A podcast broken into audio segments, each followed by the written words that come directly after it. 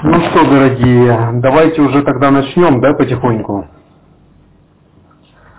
Все собираются, как всегда, растягивается это удовольствие. Ну, я начинаю урок, вот, потому что нам нужно идти. Кто присоединяется, кто прослушивает потом уроки, это хорошо.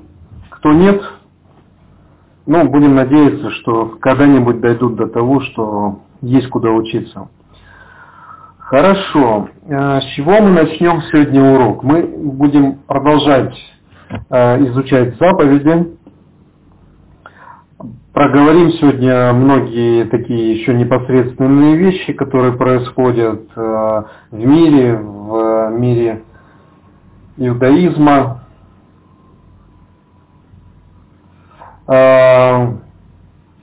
Мне продолжают задавать вопросы. Ну, сегодня по возможности буду отвечать на те вопросы, которые в личку приходят. Я их многие переношу сюда, на уроки. Вот, потому что всем не успеваю в личке отвечать. И будем некоторые вещи здесь, потому что в личку-то приходят не только сообщения на уроке, а, а отовсюду, от разных людей. Даже те, которые со мной в друзьях не находятся, не знаю, они в друзья не заходят, но очень почему-то хотят, чтобы им отвечали на вопросы. Они в мессенджере там стучатся и просят, а можно такие вопросы? Я говорю, ну было бы порядочно, ну изначально добавиться в друзья, а потом как бы уже и вопросы разбирать, а то даже вот люди как-то ну, не созревают в друзья добавиться, не знаю, что их удерживает, а вопросы задают. Сегодня у нас 18 число месяца. Какой у нас месяц? Кто знает? Месяц Сиван у нас происходит. 18 Сивана 5777 года. Вот, летоисчисление у нас идет как бы уже очень давно. Мы считаем, знаем года, знаем в каком году народ получал Тару на Синае, то есть конкретно число знаем, какой год. Вот. И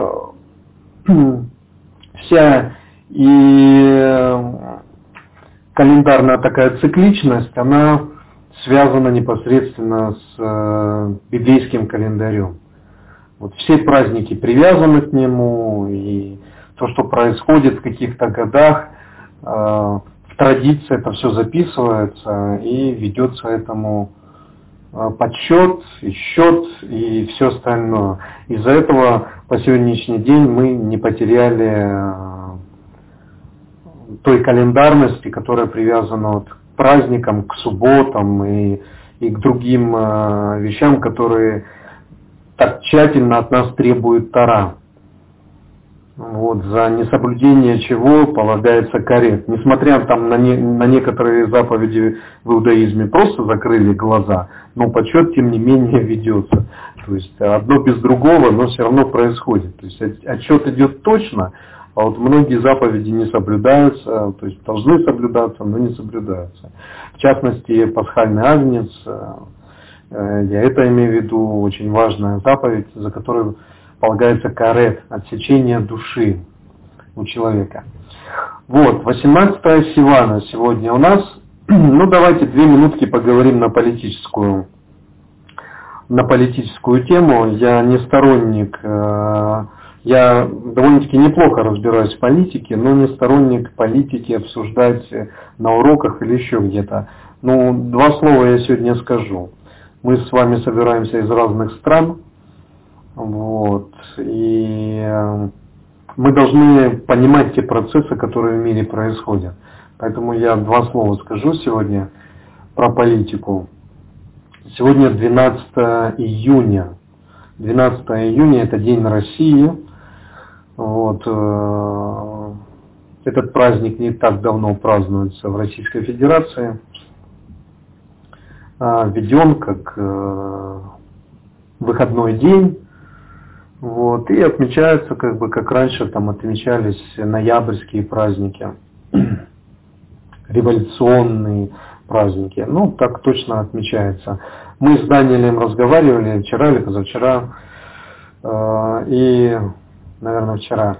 И обсуждали такой момент, что вот праздник и так далее, э, то есть российский праздник, как к этому нужно относиться. И, конечно, ассоциации за последние несколько лет между россиянами и украинским народом сложились не лучшим образом. Да? Все мы это знаем, все мы это понимаем. Я думаю, вы все заметили, что лично я нигде никогда по этим вопросам не участвую и, и ну, свое мнение не говорю. Безусловно, оно у меня есть, и безусловно, оно аргументировано с моей стороны, и все, но я его не, не даю. Почему? Ну, во-первых, э, я представляю народ Творца. И для меня все, что связано с народом Творца, это крайне важно и крайне целеустремлено как бы именно в то, чтобы все силы направлялись в народ Творца, именно в народ Творца.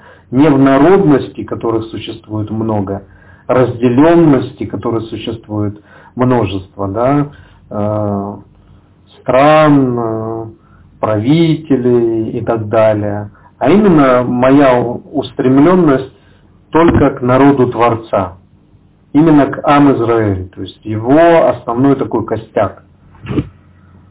Вот это меня интересует. А все остальное, вот сколько стран не, не существует, я их люблю, у меня хорошие отношения ко всем, ко всем народам у меня изумительное, никого-то больше не выделяю, кого-то меньше. Во всех народах находятся замечательные, прекрасные люди.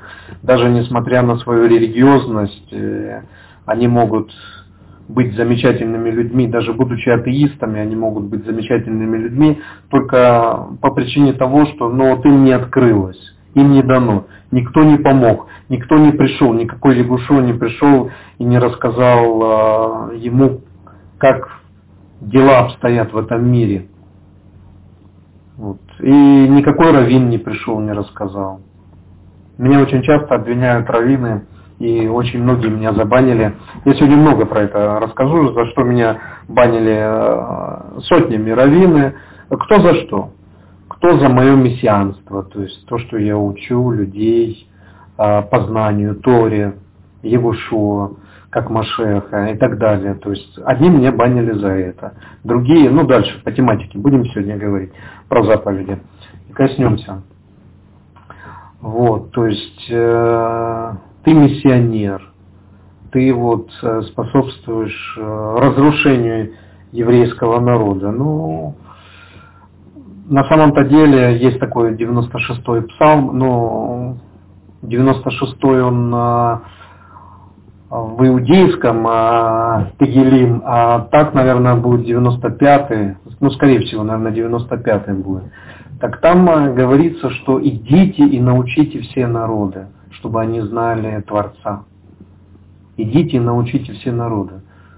Так вот, иудаизм читает и недопонимает, что, что означает «идите научите». Ну вот если раввин не будет учить народы, сто лет назад, 200 лет назад, если он не будет учить народы, чтобы они познали Творца, познали Его имя, познали вообще, что значит э, быть Ему угодным, что значит э, служить Ему, что это обозначает, то мир бы уже давным-давно бы начинал бы меняться. Если бы народ Израиль к этому что-то делал, то народы бы менялись, но народы не меняются, им неоткуда брать этот потенциал. Тот потенциал, который до них доходит, он немного им открывает э, через разные там религиозные структуры. То есть, а сами евреи не доносят то, что должны доносить. И мессианство э, большей части говорят, что миссионерство, не, не просто мессианство. Мессианство это одно, а миссионерство это немножко другое. Мессианство это показывает мессианские времена, что время приходит, когда должен прийти Мессия, который научит, объединит народ, выведет его и так далее и тому А миссионерство это определенная миссия, направленная на верование в Егушо и Новый Завет, который через него пришел в Израиль. Вот это конкретно миссионерство уже. Вот. Меня, естественно, больше банят за и миссионерство, и в то же время, что, собственно, учу народа, народа не тому, чему нужно учить.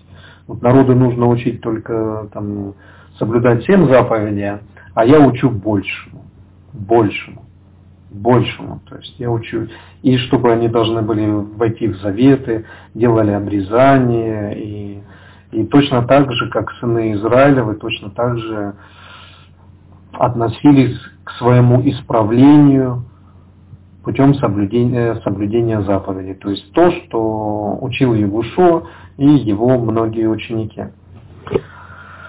Вот. Что же касается наших праздников, наш, наша политическая подоплека, то здесь вопрос такой, чтобы мы для себя наконец научились понимать волю Творца.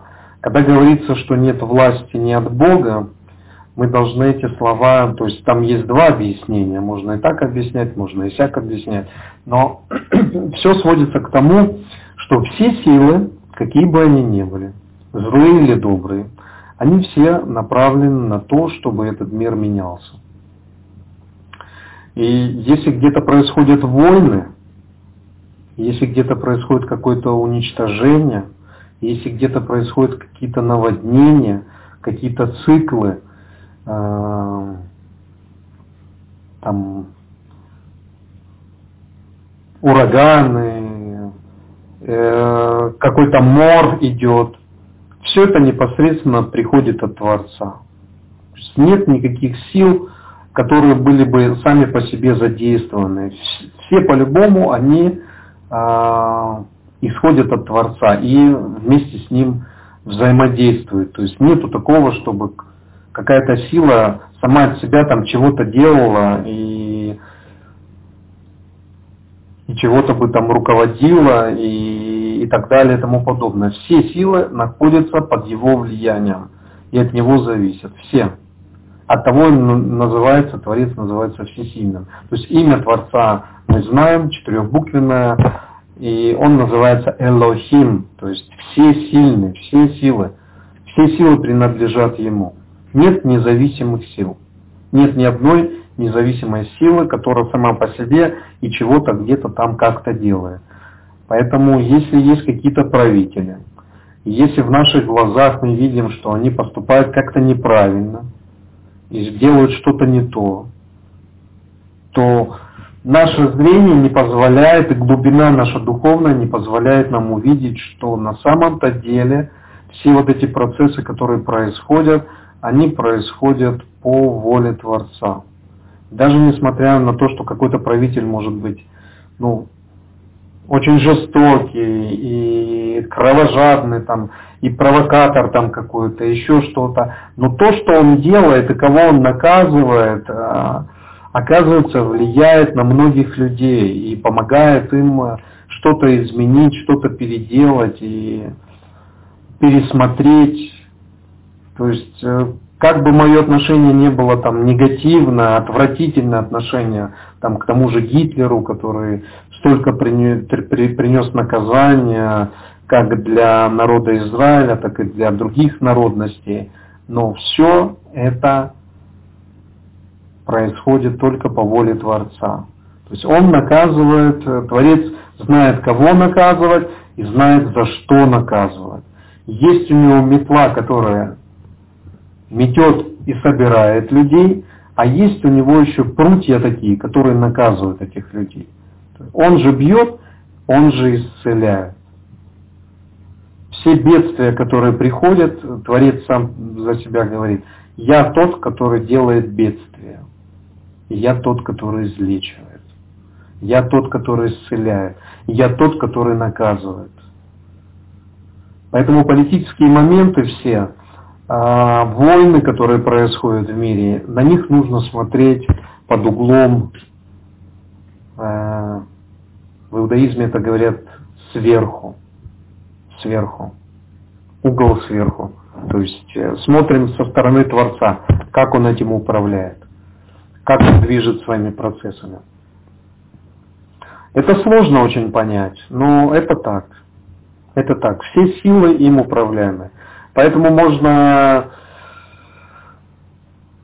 все праздники вообще не воспринимать никак. Можно где-то там даже участвовать, тоже сказать, вот я праздную это день там, э, там моей страны или чьей-то страны, там, день Америки, день Украины, день России, день еще чего-то.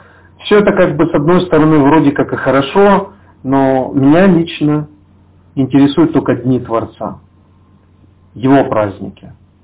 Все остальные дни, они постольку, поскольку мне не интересны совершенно. И несмотря на то, что там кто-то начинает там праздновать, там что-то отмечать, чего-то там провозглашать и так далее и тому подобное, для меня это все пустые какие-то праздники, которые далекие, совершенно далекие от воли Творца. И ему безразлично там День Украины, День России, День Канады или еще там какой-то день. Ему это безразлично. Ему интересно только те дни, которые установил он. Ему интересно, чтобы мы эти дни, мы сконцентрировали все свое внимание на эти дни. То, что он заповедовал нам заповедями. Вот это ему интересно. А все эти дни, все эти праздники, все эти разделенности, и вот э, кому-то говоришь, сегодня День России, тот это воспринимает, а мне это не интересно, мне это вообще отвратительно даже, на это нельзя так реагировать. То есть праздник, ну и праздник, ну, ну, и, ну и праздник, а для меня не праздник, и, и то не праздник, и вон то не праздник для меня. А я вот готовлюсь к празднику, вот праздник у меня шаббат, вот это праздник для меня, настоящий праздник. И он постоянно через э, шесть дней повторяется на седьмой день. Вот это праздник для меня, настоящий праздник. И вот еще праздник будет, такой-то, такой-то, такой-то. Вот это праздник для меня, самый настоящий. Почему? Потому что я человек Бога. Я не разделяю на 180 стран, не разделяю. У меня есть один народ. Народ, который служит Творцу, и все остальные народности, которые этого не делают. Ему не служат. У них свои праздники. Они их отмечают, несмотря на разную свою религиозность, они могут быть кто угодно там по вероисповеданию, они отмечают, они атеистами могут быть, кем угодно они могут быть. Вот для них это праздник. А для Давида это не праздник. Для него вот праздники. А все остальные не праздники. Вообще никак. Неинтересно. Потому что происходит разделение. Именно разделение. Мы знаем такое с вами выражение, что в конце времен будет один чистый язык. Один чистый язык. Что это означает? Один чистый язык это означает, что будет библейский язык, то есть иврит. И почему он чистый? А потому что это язык Творца, в котором очень много смыслов, в котором очень много тайн, в котором очень много мудрости, котором множество откровений. Язык Творца. Библейский язык. Язык, на котором написана Библия. Танах, новозаветные тексты тоже написанные были на этом языке. Дальше, конечно, он попал в руки не очень э, порядочным людям, потому что э, Ветхий Завет был и как бы не нужно, и все начало меняться там э, с большой скоростью и переводиться, и уже на чистый язык начали говорить, что это не совсем чистый. Вот лучше будет на греческом написано. И стало на греческом написано, и уже с, с, со всякими там дополнениями и все. Но первое, что послужило тому, что вот начался чистый отход от, э, от чистого языка, от библейского языка, от иврита, а, древнего иврита, началось от того, что буква была названа ветхой и неправильной, и ненужной, и мертвой, и по-разному. И все это повлияло на то, что уже нет разницы, как относиться к этому языку. То есть, если для иудея э, будет настолько важно, э, как написаны тексты э, до одной мельчайшей буковки, как написано тексты Торы и Танаха, то есть пророков, и все святые тексты, вот, то для людей, у, у кого это ветхое, то тут уже меняются приоритеты. Нет разницы, как ты уже читаешь. Самое главное, что у тебя, какая у тебя вера, что у тебя внутри находится в твоем сердце. А уже нету разницы, как ты это все читаешь. То есть здесь поменялся смысл кардинально. Точно так же происходит и в политическом аспекте. То есть есть чистый язык, есть чистое понимание текстов. Оно находится у Израиля. А народы мира начинают это все извращать, ломать. То есть Иерусалим не Иерусалим, храмовая гора не храмовая гора. И вроде бы, казалось бы, все читали, там, сидят вон там, или еще где-то в какой-то ассамблее, ЮНЕСКО, там, другие организации. Вроде бы все чего-то читали, вроде бы все далеко не глупые, сегодня все образованные, многие из них там знакомы с Библией и так далее, а очевидного не видят, очевидное начинают отрицать, начинают бороться с этим. А все почему? А потому что на истину, которая находится в букве, в чистой букве, и буква еврейская буква несет много смысла в себе, не реагируют адекватно и отгоняют это от себя. И получается извращенный такой смысл всего. Замещение такое, смещение Израиля. С пьедестала он уходит. Ну, неважно уже. Вот вышел Новый Завет, ну, люди так себе понимают, там, ЮНЕСКО, там, в ООН многие. Вышел Новый Завет, все равны, все здорово все хорошо, но для чего вот эта ветхость, для чего это все? Э, там вот равняться только на один э, народ, когда вот сам Бог спустился вниз и всех поравнял, всех сделал одинаковых, нету больше ни чистоты никакой, все чистые, и все здорово, и у всех есть спасение. Вот такая тенденция. Что это означает? Это означает, что люди полностью не образованы. Это люди, которые не отдают никакой отчет перед Творцом, не просто там перед книгой, перед Библией, а перед Творцом не дают отчет за то слово, которое Он нам доверил, народу своему доверил. Он не доверил там ЮНЕСКО организации или ООН, Организация Объединенных Наций. Нет, он доверил это своему народу. А к этому народу нет больше уважения.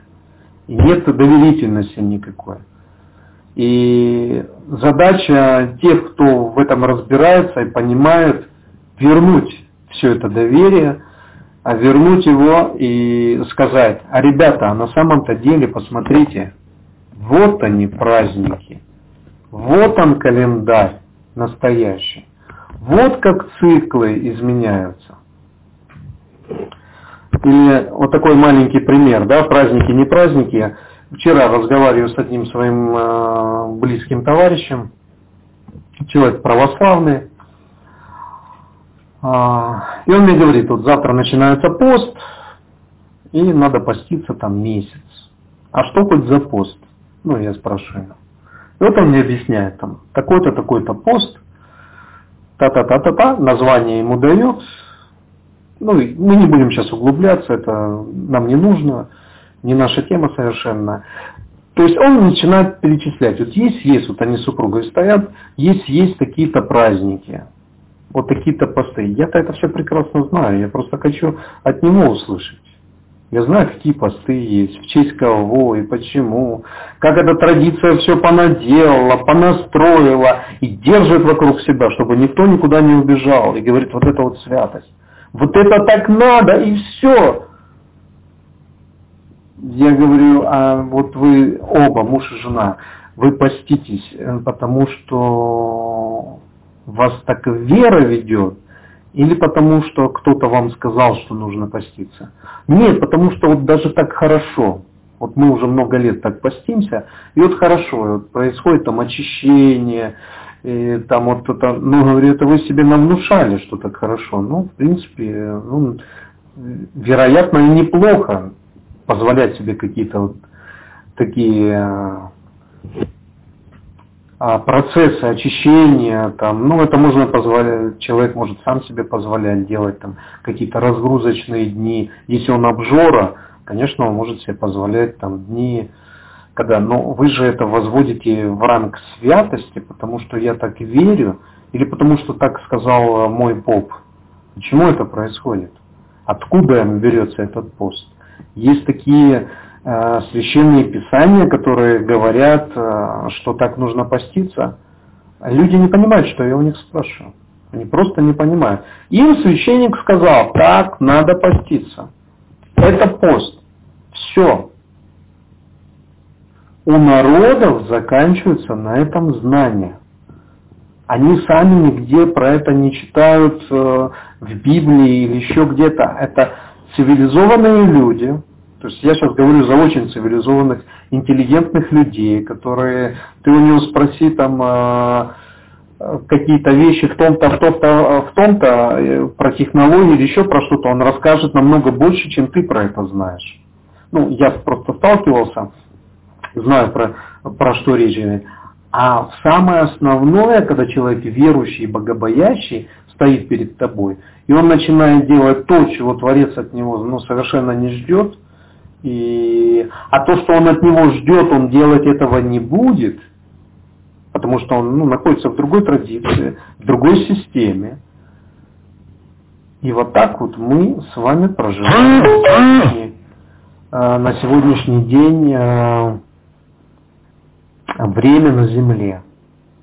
То есть, несмотря на то, что вот я стою напротив, э, и действую со стороны закона Творца и пытаюсь людям уже, ну, я этих людей знаю очень давно, близкие э, ко мне люди, мы общаемся давно, хорошая интеллигентная семья, там преподают и так далее. И я пытаюсь достучаться до этих сердец и сказать, ребята, а Творец, вот то, что вы делаете, Творец как бы вам этого не говорил делать. А вот то, что надо делать, вы почему-то не делаете. И очень сложно достучаться до людей. Они верят в своих, э, в своих э, дядечек, которые ходят э, с погонами генеральскими э, в церквях, и говорят, что вот так надо. Они в это свято верят, потому что так их научили, так им сказали, и так должно быть. Но как надо делать, они не делают. То есть и тем самым гневят Творца. Может ли, могут ли люди ожидать за это какое-то наказание небес? Могут ли их дети пойти на войну, воевать там э, даже с братом со своим? Запросто. Нам история показывает э, много, где а, в одной и той же семье одни воевали на стороне белых, другие на стороне красных. Там. Да, одна и та же семья, два брата, отец против сына, шли и воевали. Один был православный, второй атеист, шли друг друга убивали. На чьей стороне был Бог, вот так вот, если спросить? А не на чьей. Потому что и один, и второй делали неугодное. Вот они воевали друг с другом. То есть один неправильно верит, второй не верит вообще. Что делает Творец? Он их лоб в лоб сталкивает. И даже в одной семье брат на брата поднимается, отец на сына поднимается, или сын на отца. И они начинают это. Почему? А ни один, ни второй не соответствует на самом-то деле. Если посмотреть сверху, как в иудаизме принято, посмотреть сверху глазами Творца, а ни один, ни второй не соответствует по на самом-то деле. Вот так вот и политические наши вопросы. Мы видим, какое ожесточение произошло между двумя братскими народами, да, между русскими и украинцами. Мы видим, что происходит, какая идет война, какое идет э, там прижатие, нажатие и все остальное. Мы видим на сирийские события, которые происходят. И э, если кто-то думает, что там какие-то там э, плохие мусульмане восстали и начинают там воевать э, не очень плохими мусульманами, потому что Сирия это все-таки мусульманская страна, несмотря на то, что там живут э, христиане, но это мусульманская страна. То есть мусульмане по большому счету воюют с, э, с мусульманами. Но мы должны это понимать не, не тем, что нам рассказывает телевизор или еще что-то. Там происходит столкновение сил. Причем э, эти силы это не сами по себе выросшие силы. То есть э, сила сирийская, понятное дело, это страна, там у нее свои дела, свои задачи были поставлены. А новая сила, которая туда зашла и начинает воевать, это сформированная сила сформированная, именно сформированная сила. То есть специально была организована организация, которая должна прийти и поломать эту страну, уничтожить ее Сирию. Почему это происходит?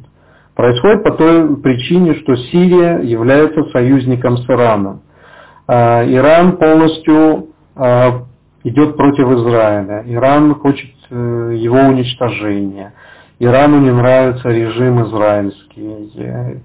То есть это страна, где ну, происходит неправильное понимание э, тех основ, которыми должны двигаться мусульмане. И они поддерживают сирийский режим, поддерживали и поддерживают, продолжают поддерживать сирийский режим и укрепляли его на случай военного положения, чтобы ударить по Израилю. То есть вся, всяческими путями.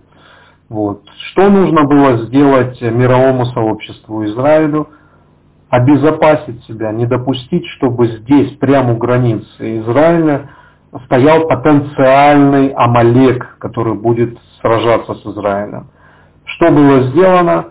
Было сделано ослабление режима Асада. То есть э, хотели его сместить, хотели его остановить этот режим, чтобы он не был э, про-иранский, чтобы он был про-западный. Ну, западный, когда говорим, это ну, больше про-христианский, там, про-демократический, ну и так далее. Э, чтобы он не был про-израиль, чтобы он не был антиизраильским, э, чтобы не было такого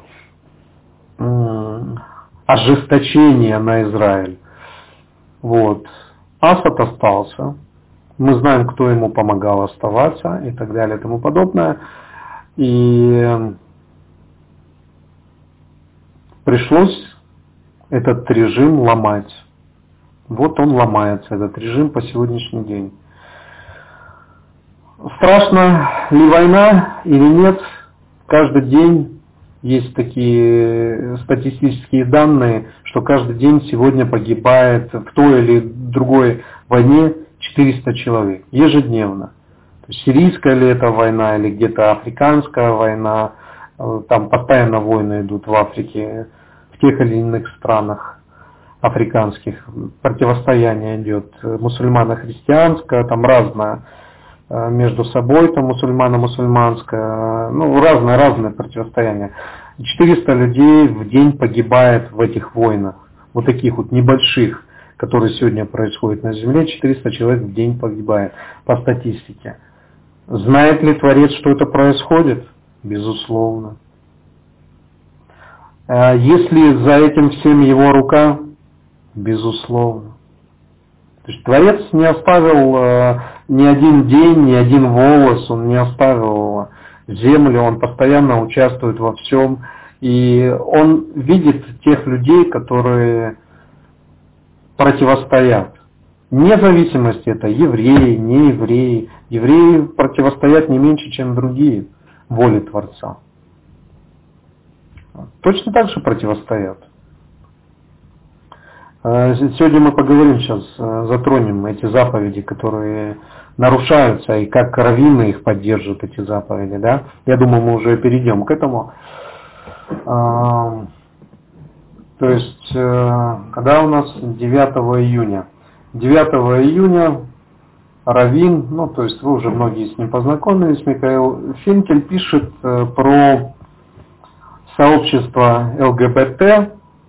Это сообщество гомосексуалистов и лесбиянок вместе. Вот.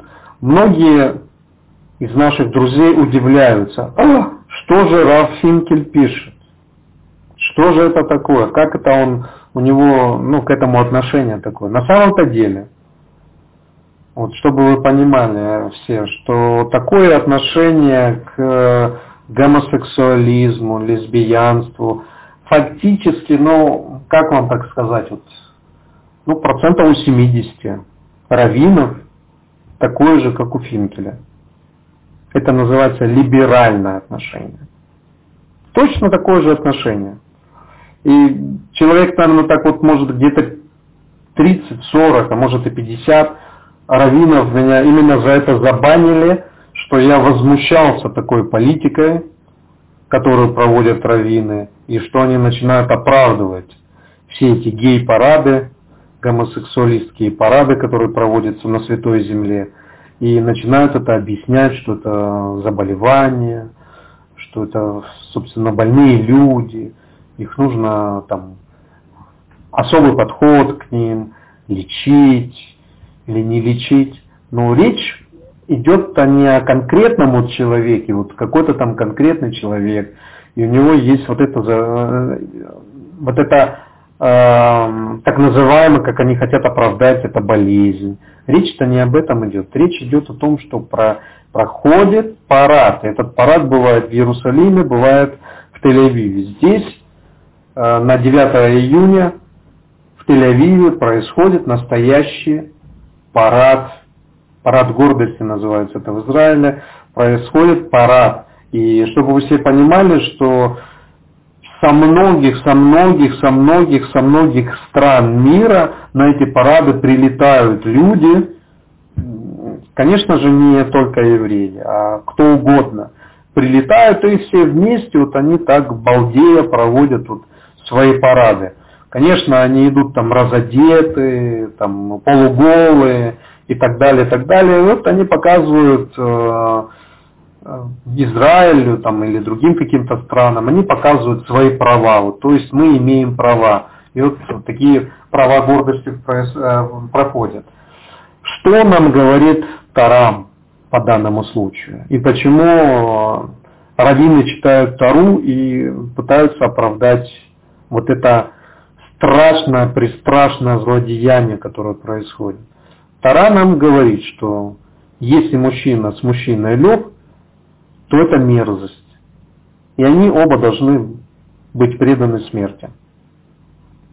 Без всяких там заболевания, не заболевания, это у него врожденное, не врожденное, какое это у него, чего это оно у него, зачем это оно у него. И если люди начинают еще там демонстрации устраивать и какие-то свои права, да еще смотря где, на святой земле показывать на какие-то права на это, и раввины идут и начинают, вот как Финкель там, и множество других, которые меня забанили, где я им там, ну, мозги прочищал, прочищал, ну, они избавились от меня и все. Все меня заблокировали и сказали, какой злобный этот дядя Давид пришел, тут начинает от нас великих раввинов учить, что можно, чего нельзя. То есть это года два-три назад меня так все дружно забанили и забанили. Вот. То есть Тара говорит, выведите эту всю мерзость из народа, чтобы не было неповадно никому. Что происходит в Израиле сегодня? Гомосексуалисты, лесбиянки вместе ходят тысячами людей и показывают э, другому населению Израиля, что это нормальное явление, что они могут заявлять о своих правах. Дальше ходят феминистки, женщины, они заявляют о своих там каких-то там, вот мы вот это равноправие хотим. Равноправие, да? Когда Библия нас учит, э, Танах нас учит, что есть мужчина, есть женщина, у каждого свои обязательства, у каждого свое служение перед Творцом, да? у одного одно, у другого другое. Нет, феминистки говорят, мы за равноправие. То есть никто нам не должен ничего указывать, никто над нами нет. Вот я решила, вот так будет. Мой муж решил как-то иначе, ну, у нас равноправие. То есть будет так, как вот разберемся, Я, я так решил, а он так решил. Не поступим, как он решил, а поступим, как вот, ну, как договоримся, будем договариваться. Ну и так далее и тому подобное. То есть э, в разных моментах. И из-за этого они становятся, женщины становятся раввинами, еще там чего-то, еще как-то, и начинают показывать, что они ничем от мужчины не отличаются, и все, все, все, и штаны для них тоже подходят, и, и все остальные вещи. Равноправие. Что делают раввины? Они с этим соглашаются. Кто-то нет, кто-то да, вот такие вот либеральные. А, ну, большая часть оказывается либеральными раввинами и говорят, да, эти больные, там то такие, этого такие. И все. Тара уничтожается. Тара уничтожается. То есть Творец конкретно говорит, выведи разврат весь из народа твоего, чтобы не было э, никому из детей народа, чтобы не было никому это заманчивым делом. То есть выведи весь разврат, разврат из себя. Тут Рав пишет, вот, к ним нужно особо относиться, и вот э, та-та-та-та-та. Я даже не хочу этот текст читать, вот он перед глазами, но э, я его не хочу читать. Себе представить, что где-нибудь там в Саудовской Аравии, которая прям граничит с Израилем, э, рядом с ним находится, ходили бы гомосексуалисты. Поверьте, они там тоже есть, э, допустим, э, не как в Израиле, где каждый второй может оказаться гомосексуалистом, на самом деле вам говорю, вот, а в Саудовской Аравии, может, там на тысячу один найдется, но он будет сидеть там где-то под лавочкой, где-то под кроватью, коленки у него будут дрожать и, и так далее, и так далее, и он э, все равно будет провоцировать, э, ну, он не будет общество провоцировать, потому что он знает, чем это для него закончится. Но где-то жертву он для себя будет искать. И найдет ее, и извратит эту жертву. И дальше они будут еще себе искать э, жертвенность, то есть в мужчинах, молодых э, парнях, э, мальчиках и так далее. То есть это извращенность, она чем больше ты извращаешься, тем больше извращенность тебе в голову лезет с новыми идеями, с новыми запросами и так далее. То есть это ничего нового под солнцем нет совершенно. А, и если с этим не бороться, если не иметь жесткие меры, то все будет нормально. И казалось бы, а как за, закон работает? Как работает закон? Вот мы приходим к закону. Как он работает? То есть там, где нету нарушений, там закона и нет. Если изъясняться там словами некоторого человека. Закон нужен там, там, где есть грех. А если нету греха, то и закон не нужен. Я не грешу. Это говорят в церкви, где пастор гомосексуалист, э, там женат на еще на ком-то и так далее, так далее. На нас нету закона. На нас нет закона. Конечно, для такого не будет закона. А какой закон? Э, священники женщины, они же лесбиянки, сколько угодно, католическая церковь, евангелическая церковь. Сколько угодно примеров. Причем возглавляют, не просто там они священники, а еще возглавляют, они там э, занимают огромные, огромные у лютеран, огромные чины занимают. Там. В Канаде вообще главный священник гомосексуалист. Нет закона на них. Зачем нужен закон там, где нет преступления? А через что мы закон вообще познаем? Через что? Да через Тору мы познаем. Вот Тора открывает нам глаза на закон.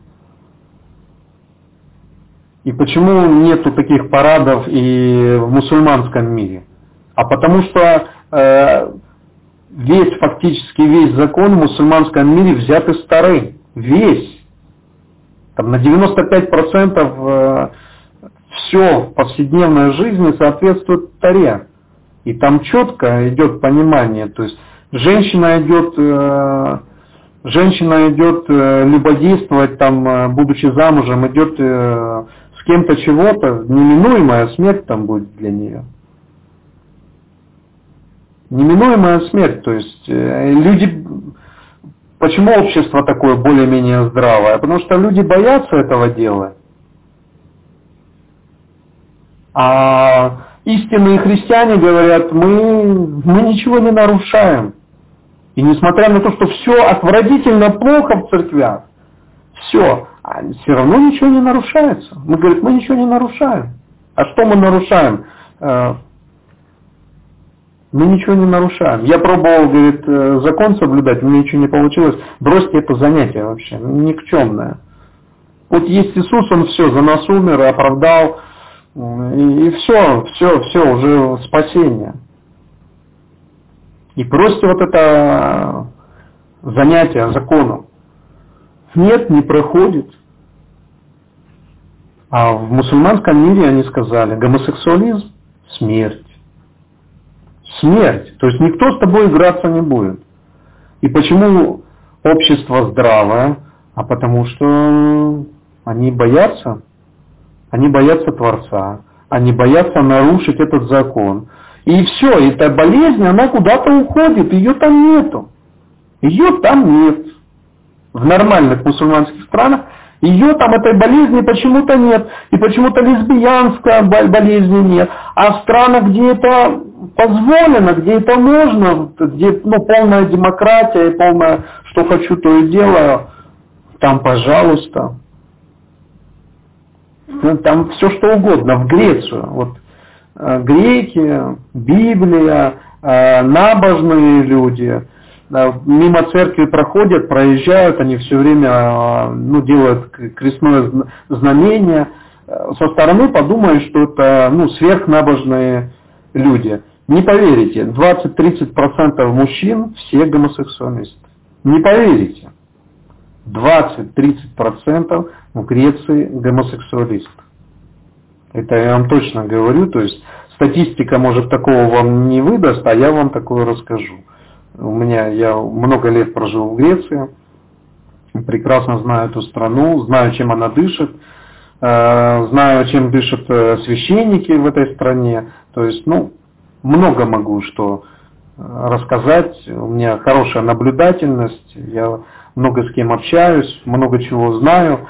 И э, у меня своя статистика есть, замечена, годами выведена. Женщина властвует над мужчиной. То есть мужчина, э, феминизм, ну, 90%.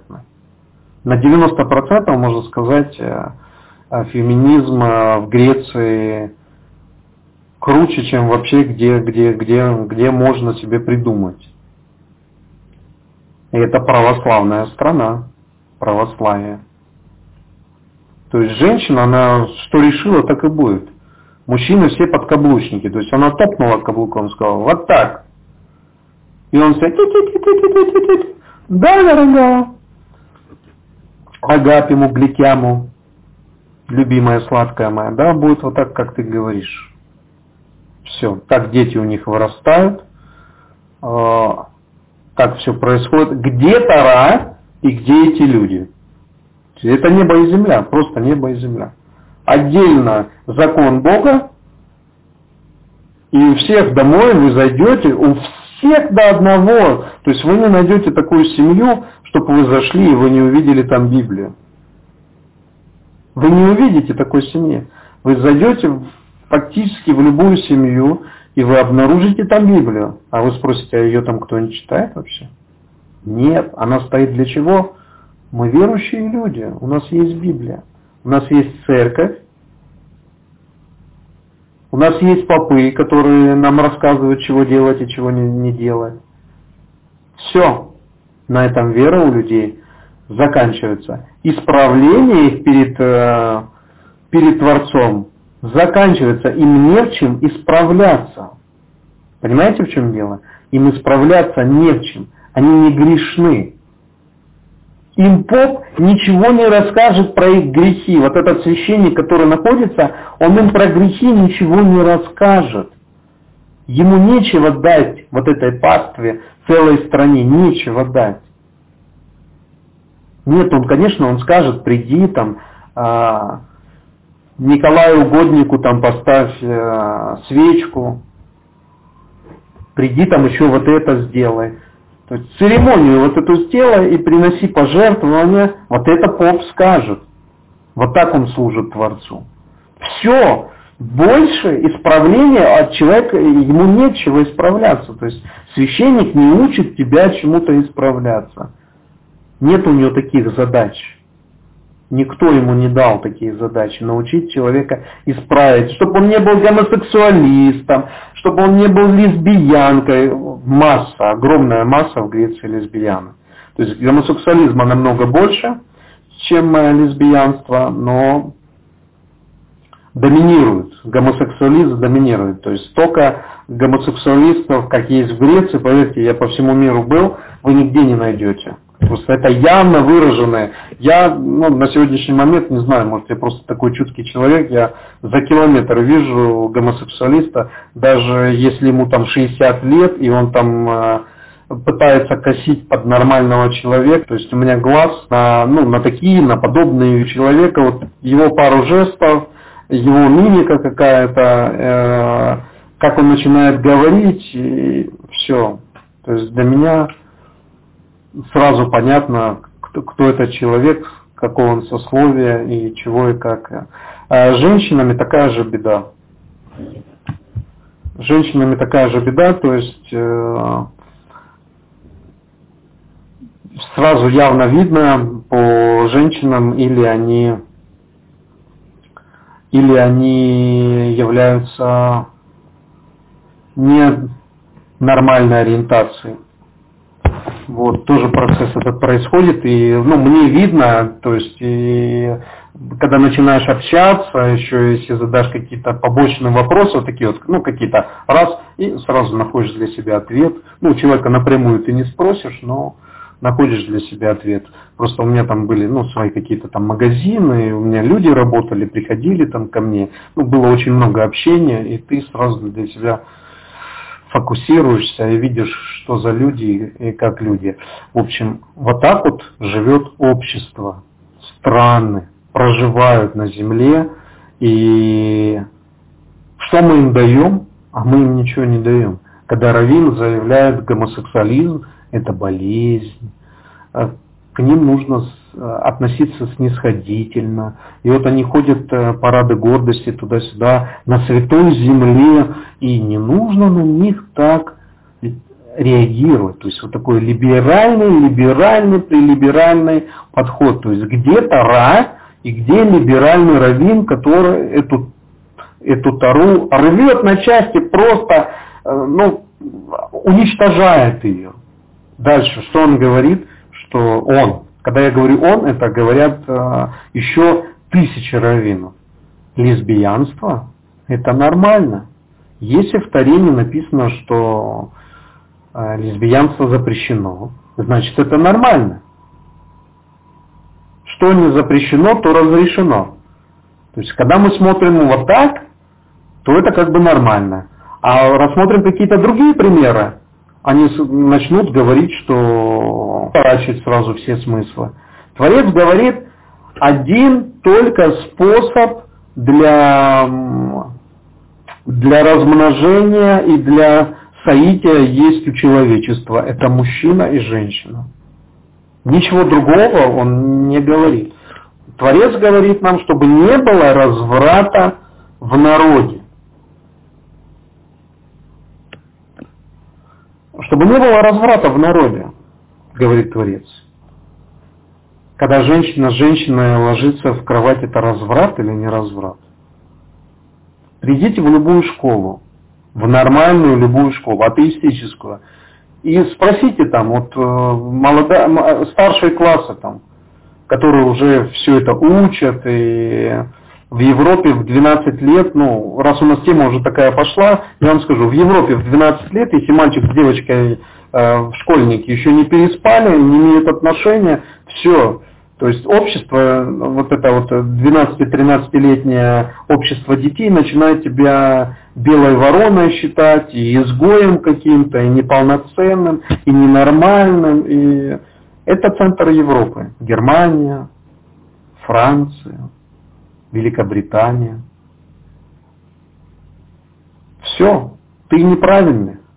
Если у тебя нет уже к этому 13-летнему возрасту сексуальных отношений, ты все, ты уже, ты, ты не современный, ты, ты не модерн, ты, ну, все у тебя плохо, ты изгой, мы не хотим с тобой общаться, ты давит и на мальчика, и на девочку, и начинается извращение. Это мальчик с девочкой. А, девочка с девочкой – это нормальное явление, скажут в Европе. А что здесь такого? Это ее выбор. Или это его выбор. Это их выбор. Вот у них такая сексуальность. Что дает школа? Чему она учит в этих христианских странах? Да ничему она не учит. Несмотря на то, что где-то там чего-то как-то пытаются, чтобы священники где-то чего-то рассказывают, ничему не учат совершенно. Израиль, чем-то Израиль отличается? То же самое. То же самое, те же самые демократические устои, все то же самое, как и в этих западных странах. Пойдите в мусульманские страны. Где-нибудь вы такое услышите? Где-нибудь в школах вы такое услышите, чтобы дети провоцировали детей, что мальчик с девочкой, или не дай бог там девочка с девочкой, или не дай бог, не дай бог маль, а, мальчик с мальчиком где-то переспали. Это разврат, это, это непостижимое зло, разврат. Девочка, она должна выходить замуж девственницей. Все. Это нормальный устой в мусульманской стране. Почему так? Да потому что они к Таре относятся с 95% уважением. И все законы, то, что а, Мухаммед выводил, они все выведены из Тары. Все. Ну там 5% где-то идет различие можем допустить, что тоже кто-то вмешивался каким-то образом, потому что все-таки уже 1400 лет данной книги, иди зная, в каких руках она тоже не была, и где оригиналы, то есть ну тут много вопросов, и ученые сегодня споры не закончены, но факт остается фактом, что общество не извращено таким образом, как это происходит на Западе и как это происходит в Израиле. И никаких парадов нет, и никакого оправдания нет вот этому злу, которое приходит э, и сметает Тору, и раввины, которые говорят, что так можно. Можете себе представить? Это все равно, что сейчас мула где-нибудь там в мусульманской стране будет заявлять, ну а что, вот у нас парады, там Саудовская Аравия, Йемен, Катар, я не знаю, там а, Египет, э, Марокко, проходят парады, ну вы знаете, ну там больные люди, ну ничего, то есть с ними нужно нормально, это же наше общество, с ними нужно нормально относиться, не, не стоит там на них гневаться, гнев это плохо и так далее и тому подобное. Ребята, о чем, о чем мы вообще говорим? Что, что, что это такое? Куда этот мир катится? Лесбиянство, говорит, э, не разрешено, не запрещено. Так, ну, педофилия тоже тогда не запрещена. Ну, раз в Торе не говорится, что э, можно с несовершеннолетним, а несовершеннолетие в Торе это 12-13 лет, 12 девочки, 13 мальчикам, ну, тогда можно про педофилию тоже говорить, что десятилетние там или еще, ну не сказано, значит не запрещено, если там кто-то пошел с десятилетним ребенком, что-то, чего-то где-то произошло, ну, значит нету наказания, ведь про это не сказано. Но любой здравомыслящий человек понимает, что да, это извращение. Любой здравомыслящий, даже не религиозный человек – понимает, что это извращение. Как понимает, что лесбиянство это тоже извращение, это ненормально. И Тора говорит только один способ есть, это мужчина с женщиной. Все, вот их союз, брачный союз. Если Тора определяет брачный союз только мужчины с женщиной, то откуда могут взяться другие союзы? Женщина с женщиной. Откуда и для чего? Нет оправдания. Но нет. Начинают раввины оправдывать. То есть вот так вот извращается Тара. Вот так берут с ней и делают все, что хотят. И начинают, и со мной там диспуты такие, там ученые, приученные, галактические, там раввины начали, да ты понимаешь, да вот это, вот это, мы же медицину еще в отличие от тебя знаем, это у него зародилось, да как зародилось, так и уродилось. Творец говорит, чтобы не было в моем народе мужчина, чтобы с мужчиной лег спать. Точка. А если это происходит, то и одного, и второго ты должен предать смерти. А этот не начинает рассказывать про медицину и как он мог таким стать. Мог таким стать? Нравится ему с мужчинами быть? Пусть сидит дома, закроется в этом доме, находится вне стана, вне общества израильского, и там сидит, и не подходит ни к какому другому мужчине. Если у него уже генетически крышу там снесло или еще что-то, и чтоб духа его не было вообще. Не то, что он там вышел э, с демонстрациями или еще с чем-то на улице Святой Земле, чтобы духа его не было рядом чтобы он находился и там исправлялся и боролся со всеми своими пороками. Для этого Творец дает э, людям всякого рода подножки, чтобы мы боролись с этими подножками. Мало ли что нам нравится. Нам много чего может понравиться. Но Творец говорит, я хочу видеть вот это вот так и вот так. У кого-то есть э, огромные сексуальные потребности, у другого есть еще что-то, к алкоголизму, у третьего это, у четвертого обжорства, у пятого, у шестого, у седьмого, у восьмого и так далее и тому подобное. Множество потребств может быть у человека. Но Творец что нам говорит? Исправляй, вот вам закон, так вы должны жить. Не добавляй, не убавляй.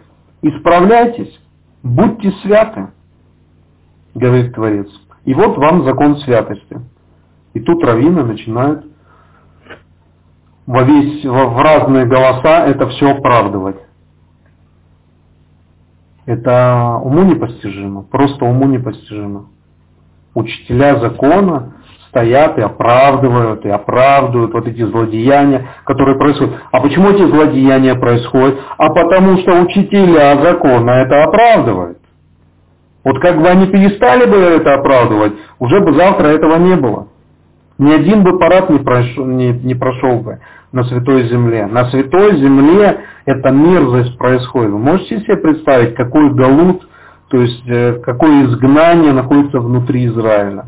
Это настоящее изгнание внутри страны. Внутри страны зараженные люди живут, проживают. И некому исправить это. Некому это исправить. Одни будут говорить, что у них Святой Дух на них сошел, и вот они там чего-то как-то и не реагируют на то, что происходит с этой земле, и сами являются разными нарушителями. Третий будет еще чего-то где-то рассказывать. А пятый будет праздники отмечать непонятно чьи, шестые еще будут. Все будут заниматься всем чем угодно, кроме того, как правильно служить Творцу. Вот этим никто не будет заниматься. А вот чем угодно, каждый там э, в своем сарае будет наводить там свой порядок, вот это да, вот это мы любим. А исправлять общую ситуацию некому. Некому, вот просто реально некому. Равины свое говорят, другие равины там свое говорят, третьи свое. Если послушать, что говорят там всякие пасторы эти, вообще с ума сойдешь. Просто с ума сойдешь. И когда те же самые мусульмане видят, какие страшные вещи происходят, а ведь 20% э, в Израиле живут мусульман, 20%. Когда они видят вот эти мерзкие вещи, ну как вы думаете, как они относятся к этому? Они говорят, вот это евреи, которые вот это вот допускают, вот это, вот это вот они хотят нам рассказывать про Бога, там и все, причем некоторые раввины идут и защищают это. И как в прошлом году, вот парад был, пришел один там и начал там кого-то он порезал, да, один еврей, и чего только не было слышно. Одни говорят, это мерзкий человек, что он сделал, как он пошел там на этих гомосексуалистов. Другие начинают его э, оправдывать э, и говорить, он герой. По сути дела, и, и то, и другое плохо. То есть он без суда не имеет права брать там нож там, и идти там кого-то, там девочку зарезал, по-моему, насколько я помню. То ли в прошлом, то ли уже в позапрошлом, наверное, даже в позапрошлом году. Ну, неважно. Суть до дела. То есть очень верующий человек взял а, нож и, по-моему, девочку какую-то зарезал из такого вот парада. На самом деле она не была лесбиянка, но сама участвовала в этом параде и оказалось, что ею досталось. То есть он ее пырнул ножом, она скончалась. И одни, большая часть раввинов осуждала именно его, как он неправильно поступил, что прав, неправильно поступил, не может без суда и все делать. Но с другой стороны, человеку уже не хватало вот э, никакой вот э, не хватало уже вот этой мерзости, и мы тоже читаем э, Туру и видим, как там Пинхас взял там и заколол людей, которые развращали общество, да, то есть он тоже самосуд, самосуд такой произвел, взял, пошел и заколол их, там э, израильтянина и э, другую, которую вместе легли, они не могли по закону смешиваться, то есть это тоже считалось развратом на тот момент, то есть Израиль не мог вступать в отношения с другими народами. Вот, было нарушение. То есть некоторые начинают его таким образом а, оправдывать, что ну, он заколол еврейку, как бы это еврейка, которая вышла и просто участвовала. Да, она не была лесбиянка, оказалось, что она не лесбиянка, но она участвовала в этом параде, просто вышла не помню, там очень молодая, по-моему, 17-летняя или 18-летняя. Что нам говорит Тара по этому вопросу? Тара говорит, во-первых, чтобы не было извращения в народе. Дальше она говорит, чтобы дети слушали своих родителей. А что значит дети слушали своих родителей? Это значит, ну, если она еще в таком возрасте находится, 17 лет, то есть не отдает отчет. Возможно, и родители говорили, не ходи, нигде не участвуй. Эта девочка, ну, я уже взрослая, сама решаю, где чего мне участвовать. идет там, участвовать в таком мероприятии. И за непослушание родителей, вы сами знаете, что Тара говорит. Если дети нарушают слово своих родителей, то тоже им должно прийти наказание. То есть э, Творец далеко-далеко-далеко-далеко не, не лояльный и не либеральный. Далеко не, не либеральный и за нарушение э, своих э, рабов, своих детей он дает наказание. Дает наказание. И предназначает наказание. Но мы все это пропускаем мимо, не реагируем на это, хотим быть во всем либеральны, хотим начинать оправдывать, и не просто хотим начинать, а оправдываем все эти действия, как делают вот, в частности данный раввин, другие раввины, третьи раввины. Мы начинаем все это оправдывать. Что получается? Что мы сами становимся против закона Творца. Мы становимся его нарушителями. Будучи учителями, мы становимся нарушителями. Мы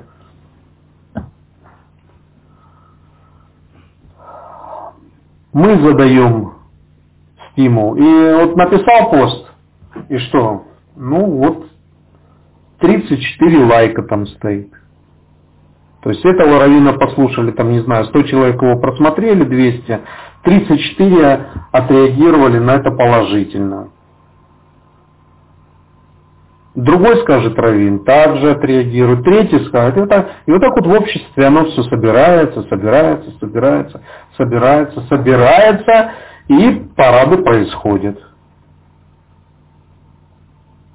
То есть мерзость происходит в Израиле.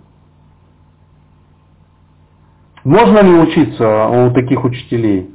Нужно ли учиться у таких учителей? Ну, каждый должен сам себе дать ответ – То есть можем ли мы доверять таким учителям, можем ли мы доверять таким учителям, которые нас могут подвести к вот такому параду и сказать, смотри, брат, это в принципе нормально.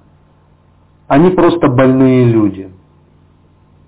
То есть будет ли такой э, завтра, если выдвинуть такого человека на пост, там, я не знаю, какого-нибудь министра большого, будет ли он э, приводить э, страну к воле Божьей, к воле Творца? Нет, потому что где-то, где-то на каком-то пути он будет спотыкаться, он будет падать, будет показывать свои либеральные взгляды, на то, что Тара говорит, э, с этим нарушением нужно бороться. Этот недуг нужно убрать из себя. Искоренить его, не просто убрать, а искоренить его полностью. Нет. То есть общество не выздоровеет э, с такими учителями. Просто не выздоровеет. Оно также будет больным. Ни, никаких изменений не будет. То есть волю Творца мы исполнять не будем. Не будем, а, а однозначно не будем мы исполнять волю Творца. Однозначно. Вот, поэтому печально, очень печально видеть, когда учителя участвуют во всем этом. И когда человек пишет пост, он знает, что на его стороне окажется еще тысяча раввинов, и в случае чего они поддержат, потому что у них точно такое же мнение по данному вопросу. Найдется еще тысяча, которые будут против, по данному вопросу против. И будет какой-то спор, но он ни к чему не приведет. Почему?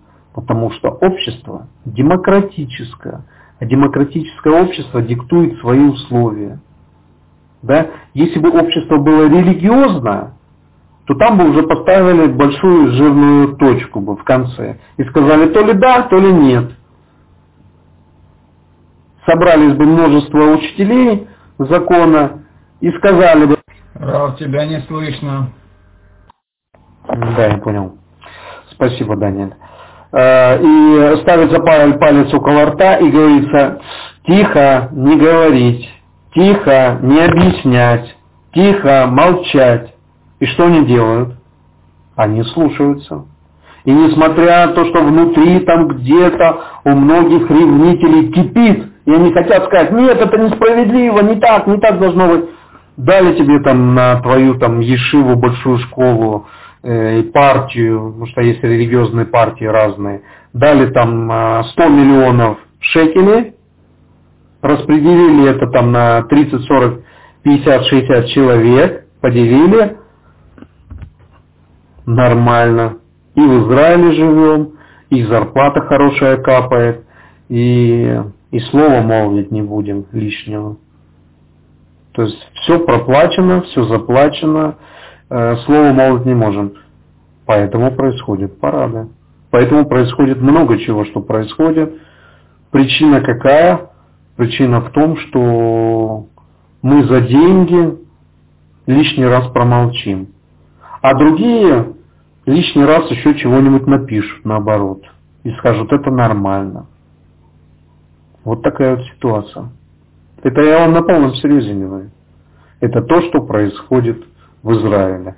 И американское лобби это все проплачивает. Причем а, в американском, за американским лобби там э, стоят в основном евреи, и многие евреи сами являются гомосексуалистами.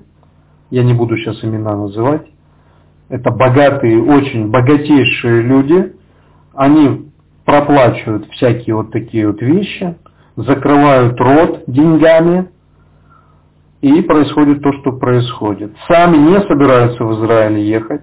То есть, несмотря на то, что они прочли Тору, прочли там Танах, они не глупые люди и знают, что еврей должен жить э, в стране в своей, они не едут, они платят деньги. И все нормально, раввины не кричат из Израиля, не говорят, а быстренько все собирайтесь в Израиль, потому что это, это за редким исключением люди, которые настолько сильно любят Бога и, и не смотрят на это все, и деньги не принимают и не участвуют в этом, они говорят, они открывают рот. Но это единицы. Это единицы этих людей. Да, просто единица. Рав или Ягу, не Рав, он, Рэп или Ягу, он Рав не является. А, он говорит про эти вещи открыто, не боясь, открывая потихонечку. Как люди реагируют? Да никак не реагируют. Неинтересно им. Им не вот это все выслушивать, что евреи должны в Израиль приехать и так далее, и так далее. Всех все устраивает, по большому счету. То есть сатан так действует на всех, что всех везде все устраивает. Он задает вот это беззаконие. Это беззаконие все кушают, начинают писать свои работы, начинают там подстрекательства всякие, всякие вот такие вот посты, как э, написал вот э, данные РАФ, что да, в принципе, это больные люди, и то, и все, и пятое, десятое, и это. И все. И ничего не меняется, ничего не происходит. Все находятся на своих местах. Одни в Америке, другие там в Украине, третьи в России, пятые там в Австралии. Кто где, кто на что, кто, нич, никакого единства, никакой ревности за, за соблюдение заповедей. Нет ничего. А если есть ревнители, то их, им быстро рот закрывают вот такой общественностью большой. Там говорят, а ты что, самый умный что ли? Ты что здесь самый умный? Сиди, не дергайся на своем месте. Иначе пинка сейчас такого получишь, мало не покажется. Вот так разговаривают. На самом деле. Поэтому настоящих ревнителей по Творцу, их просто на пальцах можно пересчитать. Вот раз, два, три, четыре, пять, шесть, семь. Все. И дело закончилось. А все остальные вот просто один в дудочку играет там в какую-то свою, и все начинают под эту песенку танцевать танцуют, танцуют, танцуют. И казалось бы сказать, что за всем за этим опять-таки нет Творца. Нет, Творец стоит, но спрашивает он, а с каждого по нас по отдельности будет. То есть Творец, он подводит народы ко всему к этому, чтобы бунт произошел, чтобы взрыв такой произошел, чтобы все затылок свой почесали, сказали, ах, какой я все-таки паразит, как далеко я от Творца-то нахожусь на самом деле, а я продажный вообще. Я за деньги продаю слово свое. Понимаете, и наступает Йом-Кипур, приходит Йом-Кипур, и все евреи вот стоят в синагогах, ну почти все, и все говорят, вот я прощаю там какого-то Васю, который меня там оскорбил там и все. А то, что за собой, внутри, то, что есть, и то, что я не участвую в делах Творца – и закрываю свой рот, и всякую неправду начинаю оправдывать ее внутри себя. Я начинаю ее оправдывать. Я, я где-то понимаю, что это неправда, но я все равно начинаю искать какие-то оправдания. Но мне дали несколько миллионов шекелей. Это не маленькие деньги и так далее и тому подобное. Ну, я буду искать себе оправдания. Ну, а что, ну я же нахожусь в этой партии, ну там же у нас есть главный, он же вот, ну, выделяет средства, и вроде бы мы там на повестке дня у нас стояло вот это, вот это поменять. Ну, где-то откуда-то кто-то сказал так, не сейчас, не сейчас, не, не это, не то. Сидите спокойно там, Пусть девочки в армии служат. Не надо мальчикам служить в армии. Пусть девочки. Девочки служат в армии. Да? Это в то время, когда лоботрясы сидят в ешивах и, э,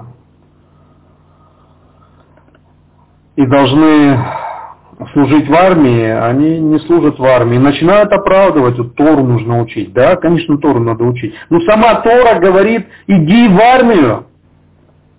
Тора выбирает себе вот, вот это вот левиты, а все остальные нет. А все остальные в армию. Левиты, они служат при шатре, при храме и так далее и тому подобное. На сегодняшний момент нету шатра, нету храма, нет ничего этого. Да и с левитами не так все просто. Вы почему не идете в армию служить? В чем проблема ваша? И начинается куча оправданий, куча всего, того, всего. И тем временем наши дочери служат в армии. Сколько они служат? Два года. Мужчина служит в Израиле три года, девушка служит два года. То есть настолько мы все извратили, что наши дочери идут в армию, потому что страну как-то нужно защищать, врагов очень много с разных сторон, и недостаточно тех сил, страна не такая большая, 8,5 миллионов населения, вынуждены женщины защищать страну. Почему? Потому что рот закрыт у, у тех, у кого он должен быть открыт. Потому что оттуда, отсюда, везде рот закрывают и что происходит? Нарушение Торы происходит. Нарушение. Кем происходит нарушение Торы? Раввинами. В первую очередь они нарушители. А кто? Кто позволяет в Израиле женщинам служить в армии? Почему там в, в других странах нет обязательной службы. Это же обязательная служба. Мы говорим про обязательную. Там, понятное дело, что в армии и в других странах есть э, девушки, которые идут там на, на службу, но это они идут по своей воле, а здесь обязательная служба в армии. Можете себе представить, насколько Тара нарушается? Кем нарушается? Вот такими раввинами, либеральными, проплаченными и так далее, и так далее, и так далее. То есть ими нарушается Тара. То есть внутри Израиля происходит галут, изгнание. Внутри страны, на земле святой происходит страшное нарушение. Вот так вот мы исполняем заповеди. Вот так вот мы исполняем заповеди. То есть заповеди нам Творец дает много, и мы к ним относимся вот таким вот образом, небрежным образом относимся к ним. И э, мне начинают, продолжают, но одно, одно дело, когда мне ортодоксальный раввин говорит, ты, ты чего рот свой открыл на раввинов, ты какое име, имеешь право. Ну, когда мне то же самое говорит мессианский там раввин или еще кто-то, ты почему рот свой открываешь? А я не могу видеть беззаконие это. И мне без разницы, э, как его зовут, этого раввина, вот так его зовут или вот так. Я не могу видеть это беззаконие. Я ревнитель закона. Я ревнитель заповеди. Я не могу видеть это в целом беззаконие. У меня глаза открыты на все. У меня глаза открыты на раввинов, которые ну, извращают это все. На все это открыты у меня глаза. Я это вижу. Я знаю закон. Я вижу изнутри, как это все работает, как это действует. Я не могу это видеть. Я не могу это слышать. Я не, не согласен с этим мириться. Я не буду с этим мириться. Я буду ломать эту систему до тех пор, пока я ее не сломаю. И если бы я был слаб и немощен, то, наверное, я ничего не смог сделать. Но так как Творец дает мне эти силы, я буду, буду, сколько я живу, я буду ее ломать, потому что я ненавижу эту систему. Я ненавижу эту продажную систему, когда за деньги раввины готовы открывать э, рот. Я ненавижу, когда за деньги раввины готовы писать вот такие вот э, посты, которые пишут там э, и защищают. Потом эти же гомосексуалисты, эти же лесбиянки, они будут показывать, как вы думаете, это же не просто так. Они потом будут показывать, а посмотрите, вот этот раб, вот этот, вон тот, вон тот, вон тот, вон тот, вон тот, вот эти все. Они говорят, что это все нормально. Вы что думаете, это просто так, что ли? Ничего подобного. Все это потом используется. Они говорят, и тот нас поддержал, и этот сказал, и вот этот, и вот этот, и вот... Все. Наплевали, вот Тору открывает, наплевали в нее, и будут там какие-то галактические нормы выискивать. Напрямую заповедь Творца наплевали, будут искать какие-то объяснения начинает там изворачиваться, еще чего-то. Вот так. Это учителя. С учителями дело приходится иметь. И где ты чего не скажешь, тебе быстро рот закроют, назовут каким-то еретиком, каким-то миссионером, да тебе смерть положена, то есть как многие мне говорили, и так далее, и тому подобное. То есть Вот так. Вот так вот мы живем, вот так вот мы существуем. Вот так мы учим народу, мы сами себя не можем научить. А как мы можем народу чему-то учить, если мы сами себя не можем научить? Как правильно нам э, исполнять заповеди? Сами себя не можем научить. Сами не научены. То есть нам Егушуа нужен, который будет приходить и говорить, ты паразит такой-то и такой-то, ты вот вот здесь нарушаешь, ты вот здесь нарушаешь. Для чего нужен Егушуа? А чтобы он приходил и бил палкой, бил и говорил, ты паразит такой, вот ты что делаешь, а ты вот это делаешь, то есть чтобы обличение, обличение, обличение было, а по-другому система это не изменится, ну просто не изменится. Есть, конечно, товарищи, которые очень любят хорошо рассказывать там какие-то байки, какие-то истории, там все-все-все. Людям это нравится, это так хорошо на, на ушко ложится, все эти истории, там хасидские истории, то-то-то. Все это здорово, но это никак не, не меняет ничего, никак не приближает людей к истинному служению Творцу. Никак не. Ни свой еврейский народ, ни народы мира никак не приближают. Никак. Вообще никак. То есть много этих историй, они интересны, да, и все, но ничего не происходит. Нету изменения. Нету святости, чтобы люди приходили к святости и чтобы смотрели на Израиль и говорили, вот это святая страна, вот это святая страна, Иерусалим. Вы можете себе представить, у меня, у меня вообще, у меня нигде ничего не укладывается в Иерусалиме, в святом городе, в самом святом городе на земле происходят, э, происходят вот эти парады. В Иерусалиме. Вы можете себе представить? Это насколько продажные, перепродажные должны быть учителя законы, которые не выйдут и не станут нам бразуру, вот грудью, не выйдут и не, не станут и не скажут, мы не допустим этого. Не допустим. То есть Против фашиста мы идем, берем, значит, гранату, идем против фашиста и говорим, этот зло, он приходит нас убивать. А будучи раввином, мы не выходим с гранатой, там, ну условно с гранатой, не выходим и не становимся и говорим, мы это зло уничтожим. А, а, чем, а чем фашист отличается от гомосексуалиста? Чем?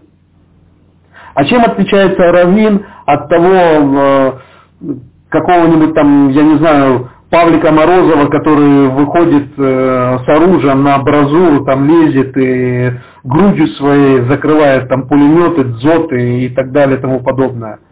Чем отличается? Почему Равин не может выйти в Иерусалиме, подняться 100, 200, тысячу человек, но ведь, ведь все там религиозные, собираются, почему не выйти и сказать, мы искореним это зло, мы остановим, мы не допустим, мы хотим, чтобы наши светильники горели, это, чтобы это зло не было, почему это не происходит? А я вам сказал, почему это не происходит. Потому что проплачено. То есть мы получили деньги, нам рот закрыли и сказали, сидите, не дергайтесь. Демократическая страна, и для всех есть время. Еще там у каких-то раввинов начнут писать там э, всякие, они больные, полубольные, недобольные, лесбиянство нормально, то нормально. Вот так вот. На святой земле мы пришли на святую землю, в святую землю мы вступили, чтобы с собой принести вот свою мерзкую, преда, мерзкое предательство перед Творцом. Вот что на самом деле происходит, вот, чтобы вы для себя понимали, вот вы учитесь у меня, я хочу, чтобы вы для себя понимали, какую систему, машину стоит ломать последователям Егошуа. То есть последователи Егушо, они не должны быть просто вот мы последователи, и вот есть у нас Егушо, и мы теперь вот спасены и все. Нет. Задача стоит построить Царство Небесное здесь, на земле. Кто это должен построить? Мы с вами, каждый из нас. То есть всю несправедливость, всю гадость, всю мерзость мы обязаны вывести, мы должны быть ревнителями закона Творца, как был в Ягушо, он был ревнителем, у него обольщение на обольщении было, к, к нарушителям закона, к его братьям, к иудеям, которые уже тогда, в те времена, были нарушителями. Сегодня эти нарушители никуда не делись, они все так же есть.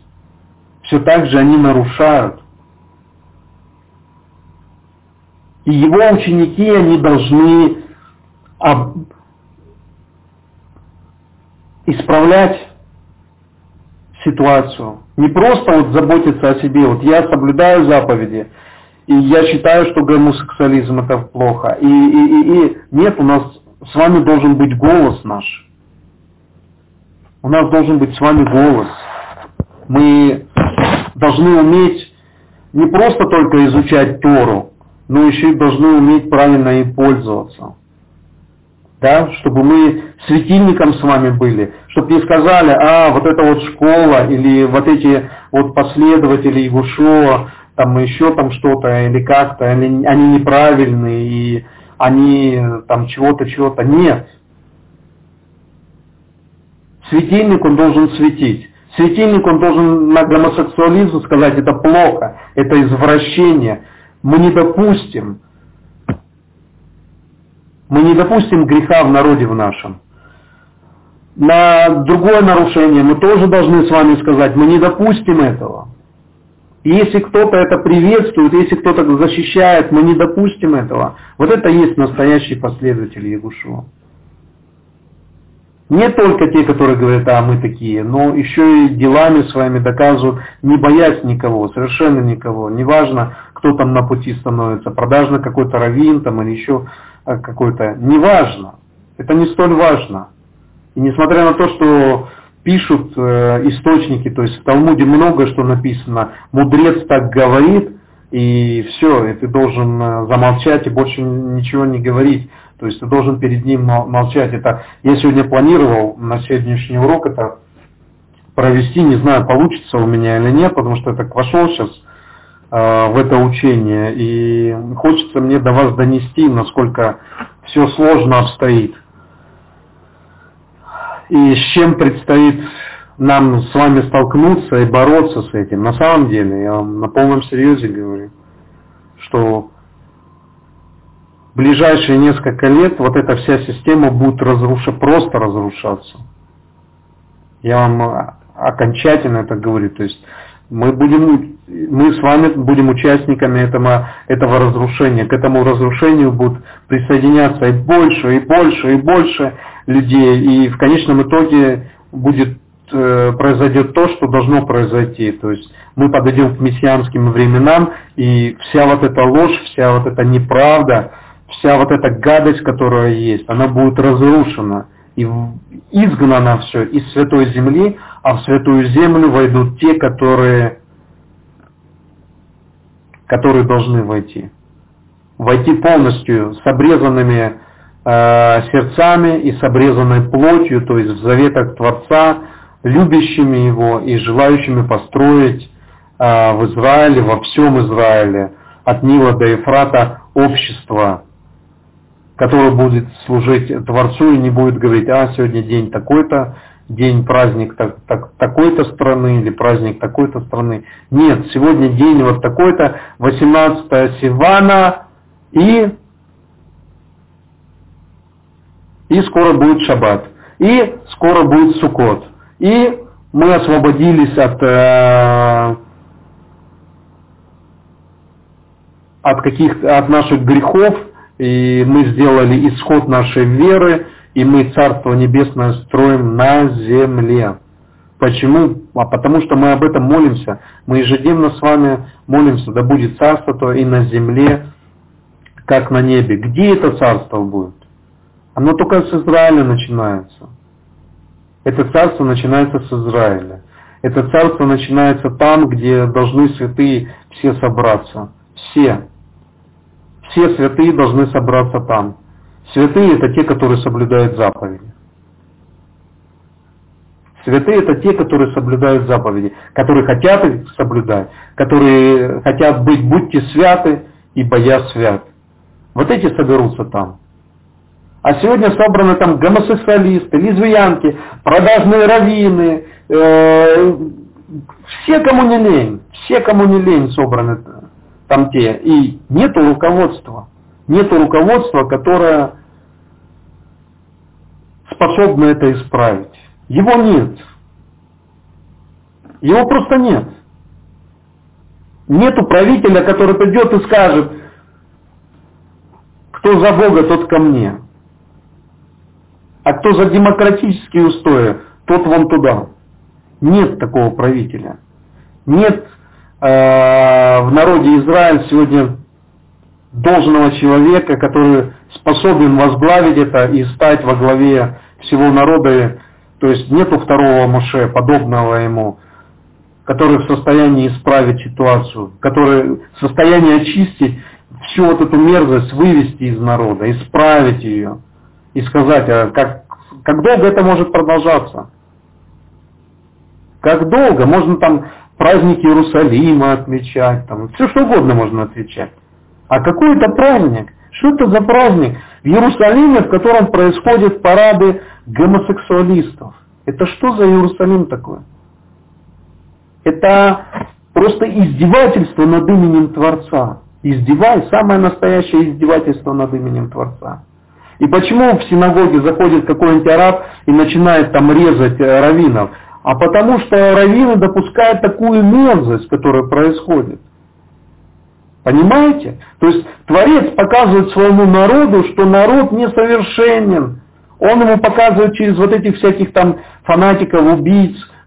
И, и народ не делает, и вот эти раввины, они делают для себя выводы. Они продолжают и продолжают и продолжают потакать и продолжают вот такие либеральные настрои вести. Вот берет человек, я раньше писал, там, не знаю, 3-4 года назад, когда эти парады проходили, я на, наоборот посты писал, э, приводил цитаты из, э, из, э, из Танаха и говорил, насколько это все мерзко и мерзко. В то время, когда раввины писали какие-то, наоборот, такие либеральные посты и оправдывали это и все, и все. То есть это с ума можно сойти. Можно с ума сойти от таких учителей. Я высказался по данному вопросу. Ну, давайте немножко поговорим о наших заповедях. Сейчас я найду, где у меня спрашивают. Где у меня спрашивают быстро. То есть, ну, неважно, конечно, кто спрашивает, вопрос такой. Э, вопрос такой, что человек хочет сделать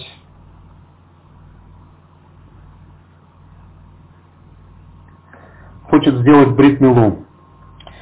Человек живет в Ташкенте, хочет сделать бритмилу. Как это по закону сделать правильно?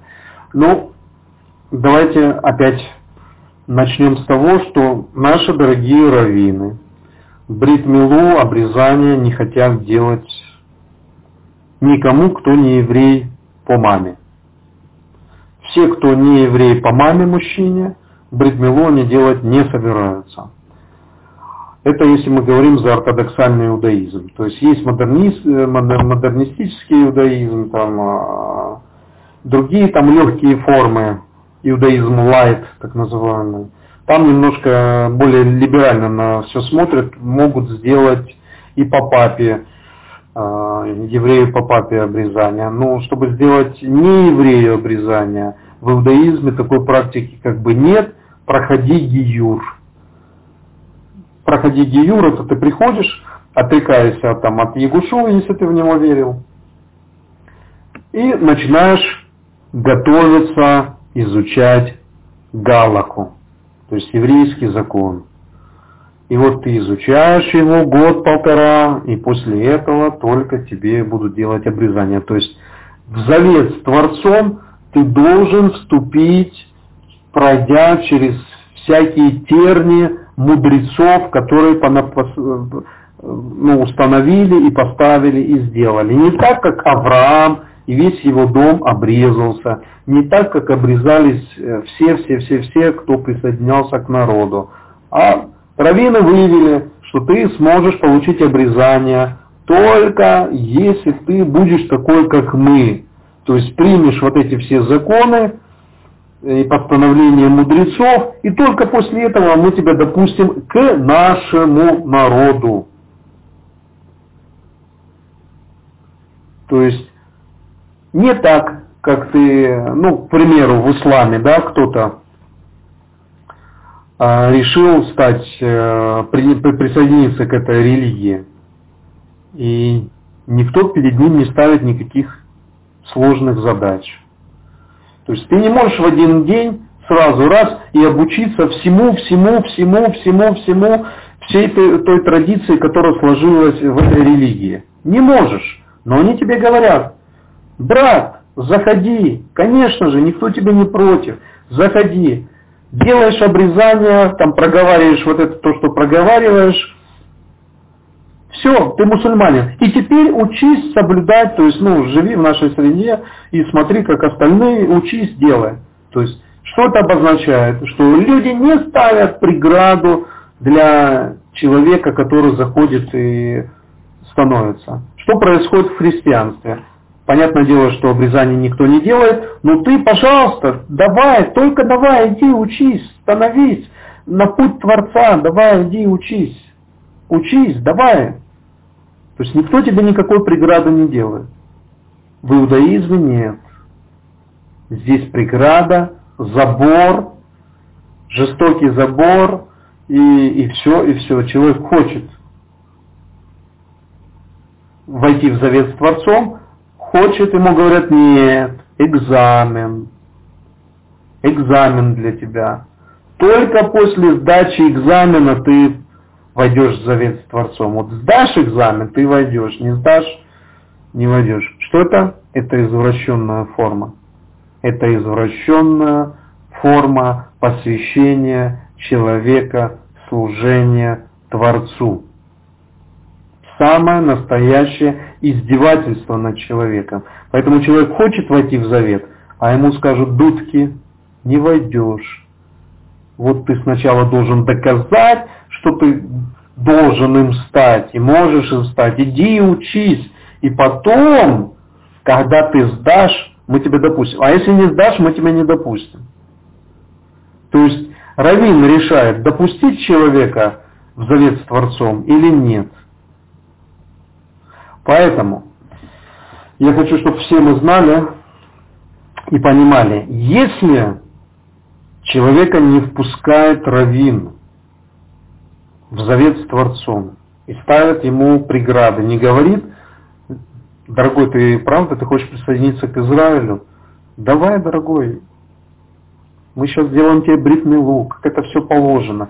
Приходи, заходи в народ живи среди него, учись, вот смотри, мы вот это соблюдаем, вот это делаем. Давай, давай, давай, брат, давай, заходи, заходи, ты наш. Ты правда? Заходи, ты наш. Заходи, ты, ты любишь Израиль, заходи, ты наш. Вот это было бы правильно. А здесь говорят, нет, мы тебя проверим, перепроверим, и только после того, как ты вот все нам вот это докажешь, тогда мы тебя сделаем бритмилу, обрезание, и впустим завет э, с Творцом. Тогда только Маэль к тебе прикоснется. Причем к евреям по папе то же самое, та же самая картина. Вот. Хотя родословно идет по папе. Да? Однозначно родословно идет по папе. Вот, не по маме, а по папе. Вот. Но мы это сейчас обсуждать не будем, не наша тема. Что делать человеку в Ташкенте? какие у него есть альтернативы. Человек хочет сделать брит-милу, если он не еврей по маме, ни один э, Моэль его не примет. Однозначно, то есть без вариантов. Без прохода Гиюр никто его никуда не примет.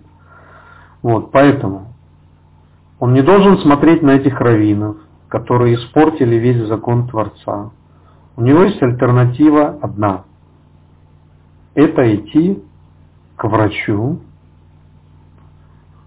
который делает обрезание и именно делает по религиозному соображению. так как Ташкент это мусульманская страна, то там э, обрезание делают масса, масса, масса, масса врачей, да, и в большей степени все эти обрезания именно связаны с заветом Творца. Это один и тот же завет, и несмотря на то, что придет сейчас умный какой-нибудь раввин и будет объяснять, что еврейское обрезание это в тысячу раз лучше, чем мусульманское обрезание, на самом деле это одно и то же обрезание. И Авраам там сам, не сам делал обрезание Ишмаэлю, Измаилу, которому было 13 лет. И от этого Ишмаэля произошел, ну, собственно, арабский народ и мусульманский народ, которым сегодня является. Хотя и арабы есть, и христиане, и так далее. Но неважно. Сам народ произошел от него, и обрезание было и есть, и продолжает быть э, в мусульманском мире. И это одно и то же обрезание бритмила, как было сделано тогда. Одно и то же. И хоть кто там будет себе стучать в грудь и говорить, нет, вот еврейское обрезание, оно, то есть я, я просто знаю, о чем говорю. Еврейское обрезание это вот еврейское обрезание, мусульманское обрезание это не такое, это все э, для нищих, знаете, как говорится, то есть споры для нищих. Это просто неразумные споры, ни о чем вообще и ни про что у любого мусульманина завет с Творцом точно такой же, как у традиционного еврея. И раньше они назывались, и Авраам назывался Иври, и Ишмаэль назывался Иври, то есть и тот, и другой сын его был Иври, назывался Иври, то, что переводится еврей. Ишмаэль, Иври, и весь народ Авраама назывался Иври. Дальше благословение пошло на сына его Ицхака, потом Авраам. Но это благословение сюда пошло. На Ишмаэля тоже благословение было свое. И тоже там 12 князей и так далее. То есть Творец не оставил этот народ. Если вы сами прекрасно помните эту историю, Творец не оставил этот народ, и Агарь э, также не оставлена была мать Ишмаэля. Вот. И этот завет один в один тот же самый. Это завет с Творцом. Поэтому, если человек находится в Ташкенте, пусть найдет себе, если его Моэль не будет обрезать, а это не если, а его никто обрезать не будет, вот, пусть он идет, находит себе врача, мусульманина, который сам обрезан, и приходит к нему и говорит, что я хочу сделать, войти в завет с Творцом и сделать обрезание. Сами нюансы я могу отдельно рассказать, э, там, э, как, собственно, это происходит.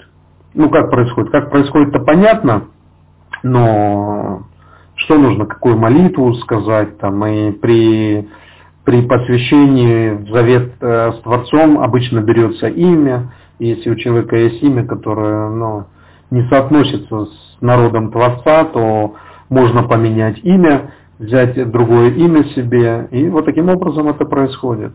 То есть это не будет никакого нарушения, совершенно никакого нарушения. Нарушение будет, если пойти в больницу и у простого какого-нибудь врача сделать там какую-то хирургическую операцию по обрезанию. Не именно конкретно в завет с Творцом а, входить, а прийти и сказать, ну вот я вот, там, хочу обрезать, просто сделать обрезание там, из каких-то там, ну, не, человек не, не объясняет, что и почему, а из каких-то там, а, ну, соображений там и чего-то и как-то. То есть тогда это будет э, явным нарушением Э, тот, кто обрезывает, он должен э, тот, кто обрезывает, он должен э, полностью знать, что он делает и как он делает. Да, с этим есть там еврейская традиция. как это делается, как это берется, как это делается, ну это для младенцев, да, на восьмой день. Да, там есть традиция. Но поверьте, что обрезались, где только не обрезались, и чем только не обрезались. То есть из камня делали эти ножи, делали обрезания. Самое главное это то, что сам человек созрел и говорит, я хочу войти в завет с Творцом. Точка. Я отсекаю от себя вот эту ненужную плоть и проливаю свою кровь в завет с Творцом. Все, вот это основное. Это важно. Я вхожу в завет с Творцом. Почему? Потому что Он так сказал. Что Он еще сказал? Что тот, кто в завет не входит, тот будет от народа отделен. От какого народа? От народа Авраама, в котором будет благословение, и его потомство размножится и станет как морской песок и как звезды на небе. Кто сегодня знает, э, потомок он Авраама или нет? Кто сегодня? Сегодня все смешано, перемешано. Все мы потомки Авраама, все. По той линии, по другой линии, по четвертой линии, по пятой линии. Но самое важное у нас должно быть следующее.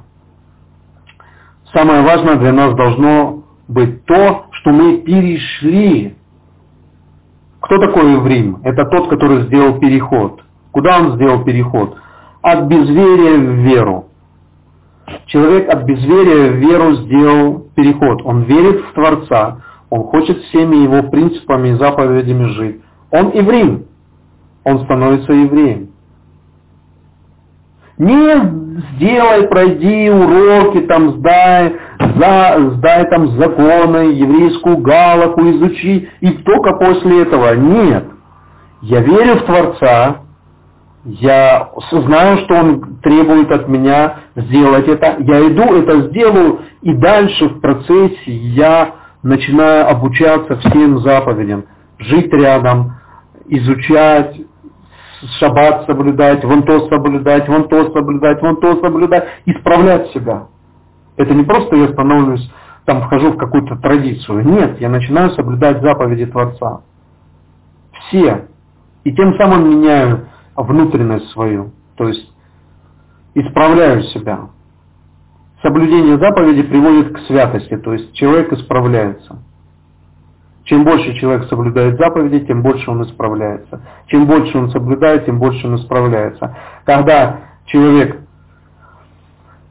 а, является раввином и какие-то заповеди соблюдает, а какие-то нарушает и презирает на закон, он в тысячу раз хуже, вот как учитель, он в тысячу раз э, хуже, чем тот, который еще даже не вступил в завет с Творцом, но всем сердцем хочет этого сделать. Учитель, который уже на заповеди Творца называет, что ага, ну так либерально к ним можно поступить и оправдать, э, он намного хуже, чем тот человек, который только помыслил. То есть он как Авраам, он только помыслил идти за Богом и начинает за ним идти и, и ищет пути. Он чище намного перед Творцом, чем тот Э, тот раввин, который принимает уже какие-то решения и начинает закон уже обманывать, закон Творца обходить стороной. Поэтому тот, который стоит на пути исполнения, но желает всем сердцем, он чище, чем тот, который принял закон, но, но, но сам являет его нарушение этого закона. Это нужно понимать. И если опять-таки такие же раввины стоят, мы их поломаем, я не то что свое слово вам даю, слово Творца вам, его именем клянусь, что все эти раввины будут поломаны. Те раввины, которые не дают сегодня кому-то, э, евреям по папе, сделать им обрезание и допустить, или там народы, которые хотят заповеди соблюдать, не дают им возможности, ставят перед ними преграду, и там галаку выстраивают там из тысячи, тысячи законодательств разных, и говорят, сначала вот это сделайте, а потом мы вас только в завет пустим с Творцом. Все не разрушатся, все не сокрушатся. Разрушатся и сокрушатся все эти учения и все эти раввины.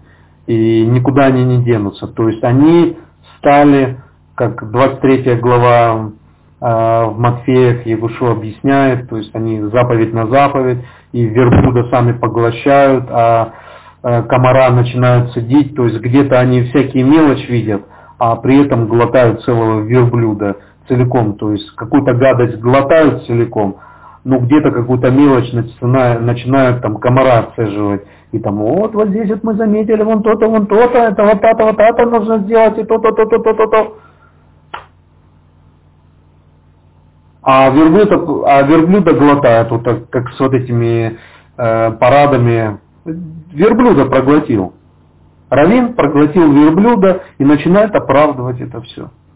Гей-парады нормально. Ну, они больные. Давайте на них смотреть ну, по-другому, под другим углом смотреть.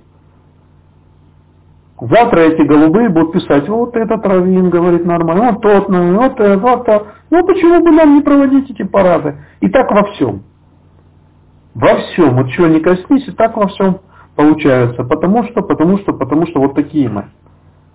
И ничто нас не меняет. А люди хотят быть обрезанными. Люди хотят быть в завете, а им говорят, нет, не надо. Вот такой вот у нас есть закон. Да что ж это за беспредел такой, а? Когда же он закончится? Здесь закон, там закон, вот это закон, вот это закон. У нас тут голубые ходят по, по всей стране, там веселятся, поют со всего мира, приезжают, тысячами приезжают, чтобы здесь, на святой земле, обгадить эту землю и осквернить ее. И мы говорим, у нас закон. Да нету закона никакого. Закон этот разрушает божественный закон. Вот что происходит. У меня сердце болит, когда я слышу этих раввинов и плачет оно, оно просто плачет от, э, от этого извращения, которое делает. Еще раз высказался. Так, сейчас я прочту, что еще. Э, еще вопрос. Скажи, пожалуйста, ну не ко мне вопрос, э, мне перед, скажи, мне передают этот вопрос, который там был.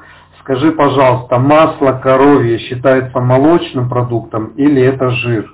Я это к тому, можно ли хлеб с маслом, э, можно ли кушать хлеб с маслом и колбасой. Э, жалко, что человек, который задает этот вопрос, не присутствует на этом уроке. Очень жалко. Масло коровье является молочным продуктом. Да? Оно делается из чего? Из молока. Поэтому масло коровье является молочным продуктом. И так как Тора многократно предупреждает э, и говорит, что не вари козленка в молоке матери, это означает, что молочные продукты, то есть если бы это один раз было сказано, то ну, было бы понятно, что, наверное, где-то, как многие там объясняют, вот где-то в какой-то там чего-то, вот была такая традиция, и в молоке э, варили там э, мясо и так далее, так далее, так далее. Такая традиция была в народностях, в, в народах там языческих. И вот чтобы этого не было, Тора как бы предупреждает, но Тора трижды говорит, не вари козленка в, в молоке матери. Когда Тора несколько раз повторяет одно и то же, уже умы начинают ломаться. Для чего? Неужто мы такие тупые, что нам с одного раза не было понятно? Вот не вари козленка в молоке матери. Вот один раз было сказано, все, нам вроде понятно. Для чего нам это повторять три раза? То есть в одном месте, потом в втором, потом в третьем. Мудрецы начинают ломать голову, то есть люди, которые изучают закон, и выводится, что, а вот оказывается, что мясное с молочным кушать не надо. И ладно, что сегодня там ученые уже доказывают, что на самом деле вместе кушать молочное с мясным, то есть не есть хорошо. Вот. Мы не едим молочное с мясным, мы, это, когда я говорю, это те, которые соблюдают э, уже тысячелетиями. Тысячелетиями. То есть молочное с мясным не кушается вместе. А, между молочным и мясным. Покушал молочное, через полчаса можно кушать мясное. То есть молочное быстро перерабатывается и уже позже, через полчаса где-то можно мясную пищу кушать.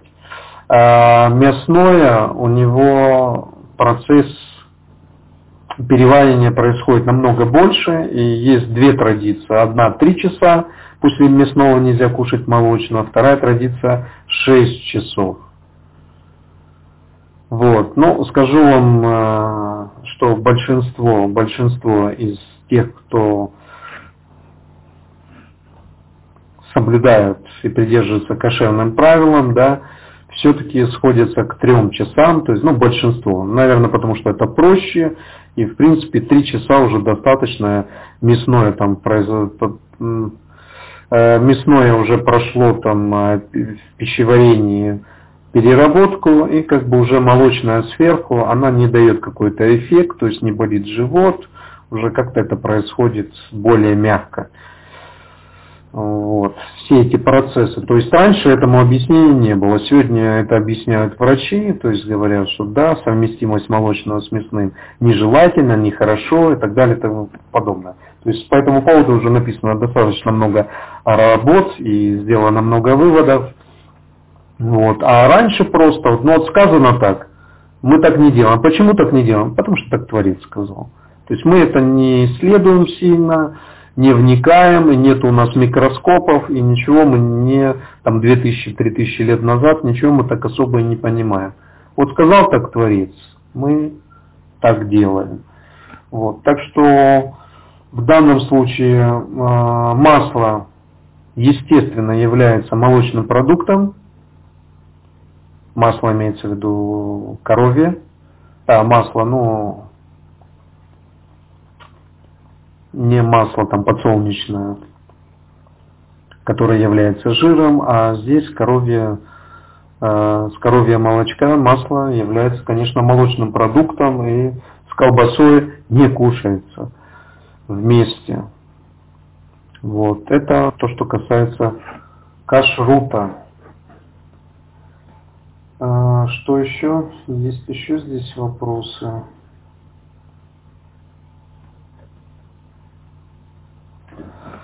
Ну, давайте еще быстренько, так как у нас сегодня затяжной урок появился, я очень хотел вам объяснить, что происходит в Израиле, как относится, ко всему относится, да, то есть, я думаю, много чего вам стало понятно. А, несколько заповедей нам сегодня нужно бы пройти, таких небольших. Мы сегодня пройдем еще чтобы у нас уроки проходили существенным образом. Сейчас я просмотрю, что мы уже проходили с вами. Вот.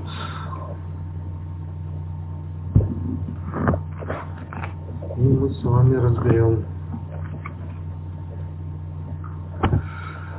Есть такая заповедь Называется она «Не стой на крови ближнего своего». Вайкра 19.16, э, Левит 19.16. Что обозначает эта заповедь и как можно применять ее в жизни? Не стой на крови ближнего своего. Если есть реальная возможность, что спасая другого, человек может подвергнуть свою жизнь опасности, он не обязан этого делать. Однако не следует в каждой конкретной ситуации здраво оценить размеры опасности и не, оказ... и не оказаться не отказаться от выполнения заповеди из-за мелкого спасения – Человек обязан спасти ближнего, даже если для этого ему понадобится потратить свои деньги.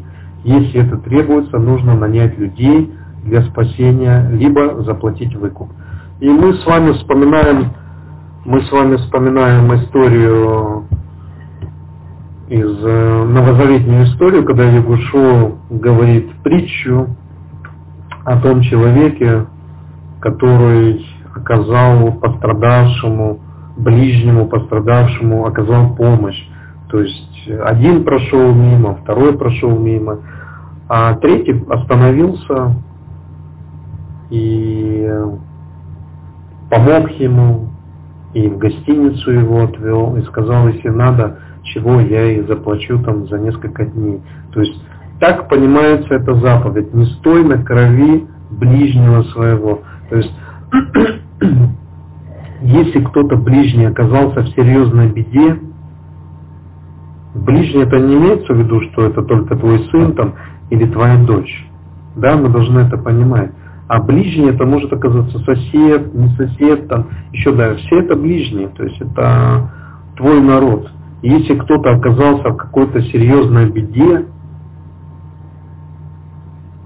и не стой на крови ближнего того, и он там истекает кровью, если у него серьезная, там серьезная какая-то проблема, то нужно всегда прийти на помощь этому человеку и не остаться в стороне. Прийти на помощь, выручить его, помочь ему в ситуации. То есть не бояться э, таких ситуаций, обходить сторон. Я очень часто вижу, я очень часто вижу, когда многие постят, там что-то, какие-то истории интересные, еще что-то. Вот он, человек напишет, и сразу у него там сотни лайков, там 50, 100 лайков, ну, в зависимости, какой человек говорит и насколько его воспринимают. Вот. А когда человек скажет, вот там срочно какая-то, какому-то человеку нужно там э, девочке, там мальчику, еще кому-то кровь сдать или еще что-то. И тишина. Нету. Никого нету. Ни лайка, ничего нету. Ни перепост человек не делает. Оказалось бы, вот такая простая-простая вещь, да. Но что тебе мешает? Ну почему ты должен только вот какую-то историю услышать и сделать, э, ну там, о, обрадоваться, о, как интересно там что-то рассказано, все. А что тебе мешает здесь сделать перепост? А что тебе мешает там, э, если ты рядом находишься, там, пойти сдать кровь свою, или еще что-то, или немножко плечо свое подставить, сделать добрую вещь, какое-то дело. Что мешает? Ничего не мешает. А почему ты так не поступаешь? Почему мы так не поступаем? Вот это и есть не стой на крови ближнего своего. Это заповедь такая. Как мы к ней относимся? Здесь идет трактовка, ну, это ортодоксального, с ортодоксального иудаизма как бы каталог, и здесь идет трактовка. Когда один из евреев находится в опасности, необходимо сделать все возможное, чтобы его спасти. А тот, кто был в состоянии оказать помощь, но не сделал этого, нарушил эту заповедь. Да? Э, есть такой Юрий Табак, он проводит э, ну, у себя на странице социологический опрос и говорит, вот горит церковь, церковь горит, и там в этой церкви есть люди, и все рушится, и все. Может ли еврей пойти, войти в эту церковь там, и где-то помочь, где-то что-то там даже вынести или нет? Вот такой социологический опрос делает. Года три назад.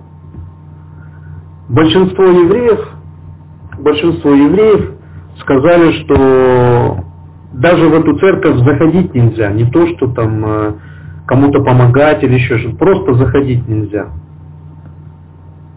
Хорошо, он ставит уже вопрос по-другому, он говорит, а вы в курсе, что большинство евреев во время там, Второй мировой войны христиане спасли, и детей еврейских, там, в церквях держали, прятали, давали им э, имена, ну, такие не еврейские, а христианские имена, то есть от фашистов спасали в Германии, и не только в Германии, в разных странах. То есть жизни спасали. И когда такие посты пишутся, тогда многие евреи реагируют и ставят лайки. О, хорошо, о, какой молодец. Праведник мира называем мы их. Праведник мира, человек, который спасал евреев, праведник мира. Так э, Юрий задается вопросом, А что мешает вам спасти нееврея? Разница-то в чем? Что мешает нееврея спасти? Зайти в церковь и задыхается там, и пьют сильно, со свежего воздуха, раз там кого-то... Что мешает? Оказывается, непонятно, что мешает, да? То есть, какое разделение идет? И вот здесь написано в этом каталоге, который, когда один из евреев находится в опасности, необходимо сделать все возможное. А когда не евреи находятся в опасности, можно сделать все необходимое. Почему здесь не написано, что когда один из евреев, почему здесь не написано, когда человек находится в опасности, необходимо сделать все возможное, чтобы его спасти. И вновь мы вспоминаем притчу Егушо, что он говорит? Шел фарисей, посмотрел, прошел мимо, шел еще кто-то, а из другого народа человек пришел, остановился, спросил, в чем дело, почему лежишь, какая помощь нужна, разбойники на тебя напали или еще что-то случилось. Давайте, пойдем, брат, помогу тебе, под, поддержу тебя, за руку взял, отвел там где-то чего-то. То есть поспособствовал, чтобы тому стало легче чтобы он не, там, зверь, чтобы его какой-то не разодрал. Но мало ли что, то есть он ему способствовал, он ему помогал, он приложил все усилия для этого.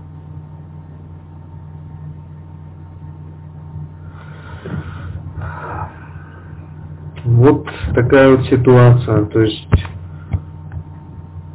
почему Егушо является Машехом Израиля и всего человечества? Потому что он разъясняет, как закон Творца, как вот эта заповедь «не стой на крови ближнего своего», как она должна правильно работать, кого она должна касаться, кто этот ближний может оказаться, когда все находятся уже в Галуте, все разбросаны по, по всему. Кто ближний? А все, оказывается, ближние. И, оказывается, Творец для всех дал свою благодать. Никого не обделил. Всем. Только нужно правильно его воспользоваться этой благодатью. Нужно правильно ее распознать. И евреям, и не евреям. Распознать, в чем она заключается. Давайте еще одну заповедь рассмотрим. Заповедь почитания родителей.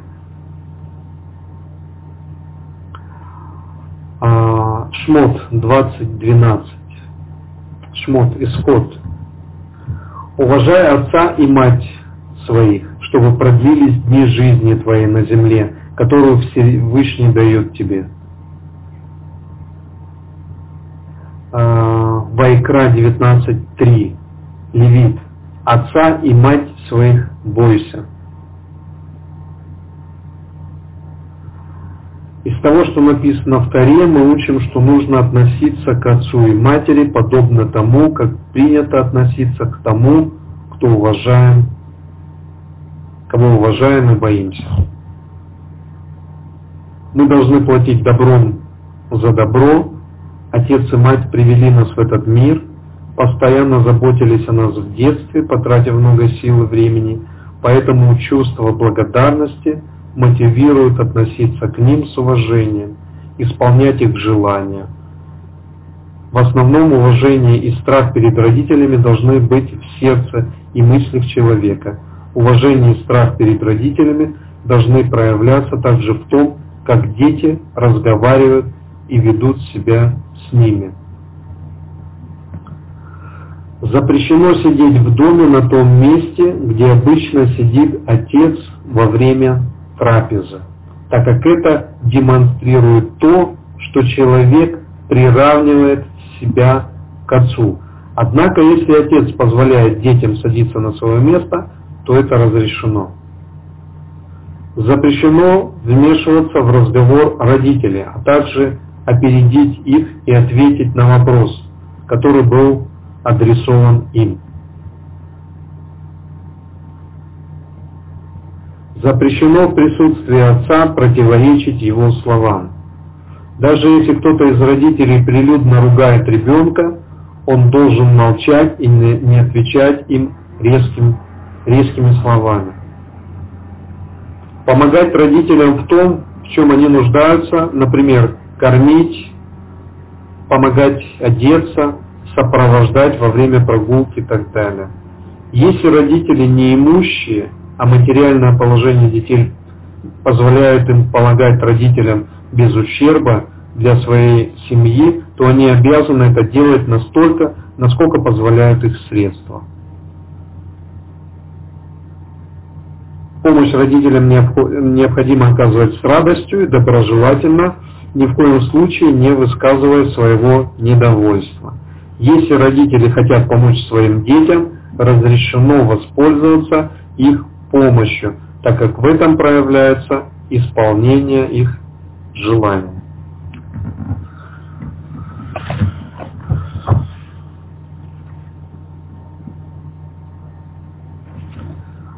Запрет мстить и хранить злобу. Вайкра 19.18. «Не мсти, не храни злобы в сердце на сыновей своего народа, и возлюби ближнего своего, как самого себя». Это основная заповедь, которая дана в отношениях между людьми и любить ближнего своего – это большая работа над собой. Это огромная работа над собой. То есть многие, которые банили меня и говорили, ты знаешь, э, в принципе, ну, ты нормальный такой человек, ну, я вот тебя забаню. Ты вообще нормальный, но вот в этом там каком-то теологическом моменте вот мы не сходимся. То есть один там не сходится со мной, что ну, я учу, что надо обрезаться, входить в завет с Творцом. Он говорит, этого не нужно делать. И несмотря на то, что мы там 3-4 года продружили, а, на Фейсбуке имеется в виду, продружили, он не собирается это делать, он считает, что это неправильно, это не нужно, и достаточно быть обрезанным сердцем, и все. Что он делает? Он меня просто банит и все. Ну, чтобы больше нигде не слышать, что я этому учу. И не участвовать со мной в этих там еретических делах. Он не банит. То есть, если у него... Мы можем со многими расходиться в догматических каких-то там требованиях, вот в данном случае, вот к данному раввину. То есть мы с ним расходимся.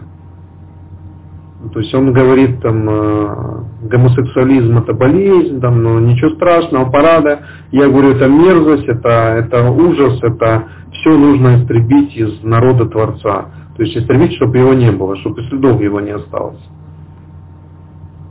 Не было, чтобы следов не было. То есть святой народ, нету в нем гомосексуализма. Хотят, пусть на Луну летят, на Марс, там, на остров. Есть такой остров в Греции называется, я был на нем, называется он, не хочу вспоминать, как он называется, уже вспомнил, как называется, Миконос он называется. Это э, остров голубых, вот чисто остров голубых.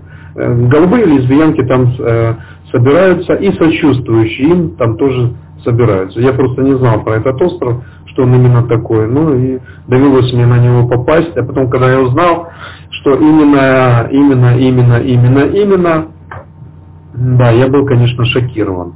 Вот, но уже было поздно. То есть я уже там отдыхал. Это было очень давно. Вот, лет так 15 назад, если не больше. Вот, так там целый остров, и собираются там вот эти вот товарищи.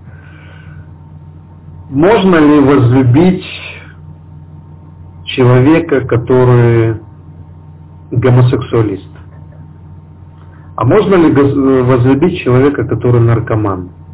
А можно ли возлюбить человека, который алкоголик? А можно ли возлюбить человека, который лесбия, а, ну, лесбиянка или там проститутка? А можно ли, можно ли, можно ли, можно ли? Можно. Но только в том случае, если этот человек собирается измениться. Но если все проститутки собрались и начинают проводить парады по Израилю, по Святой Земле,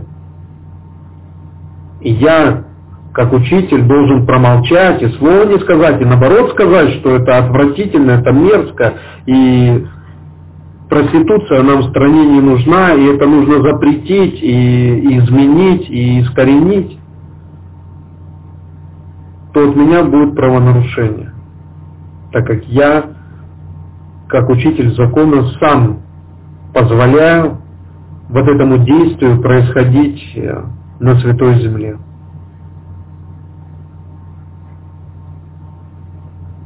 И дальше, то, что я при, привел, там, люди уходят из друзей, там, вот по каким-то догматическим, где-то что-то не сходится, и все, они отдаляются от тебя, уходят, то есть прячутся, в свое подполье уходят, там, где-то чего-то прячутся.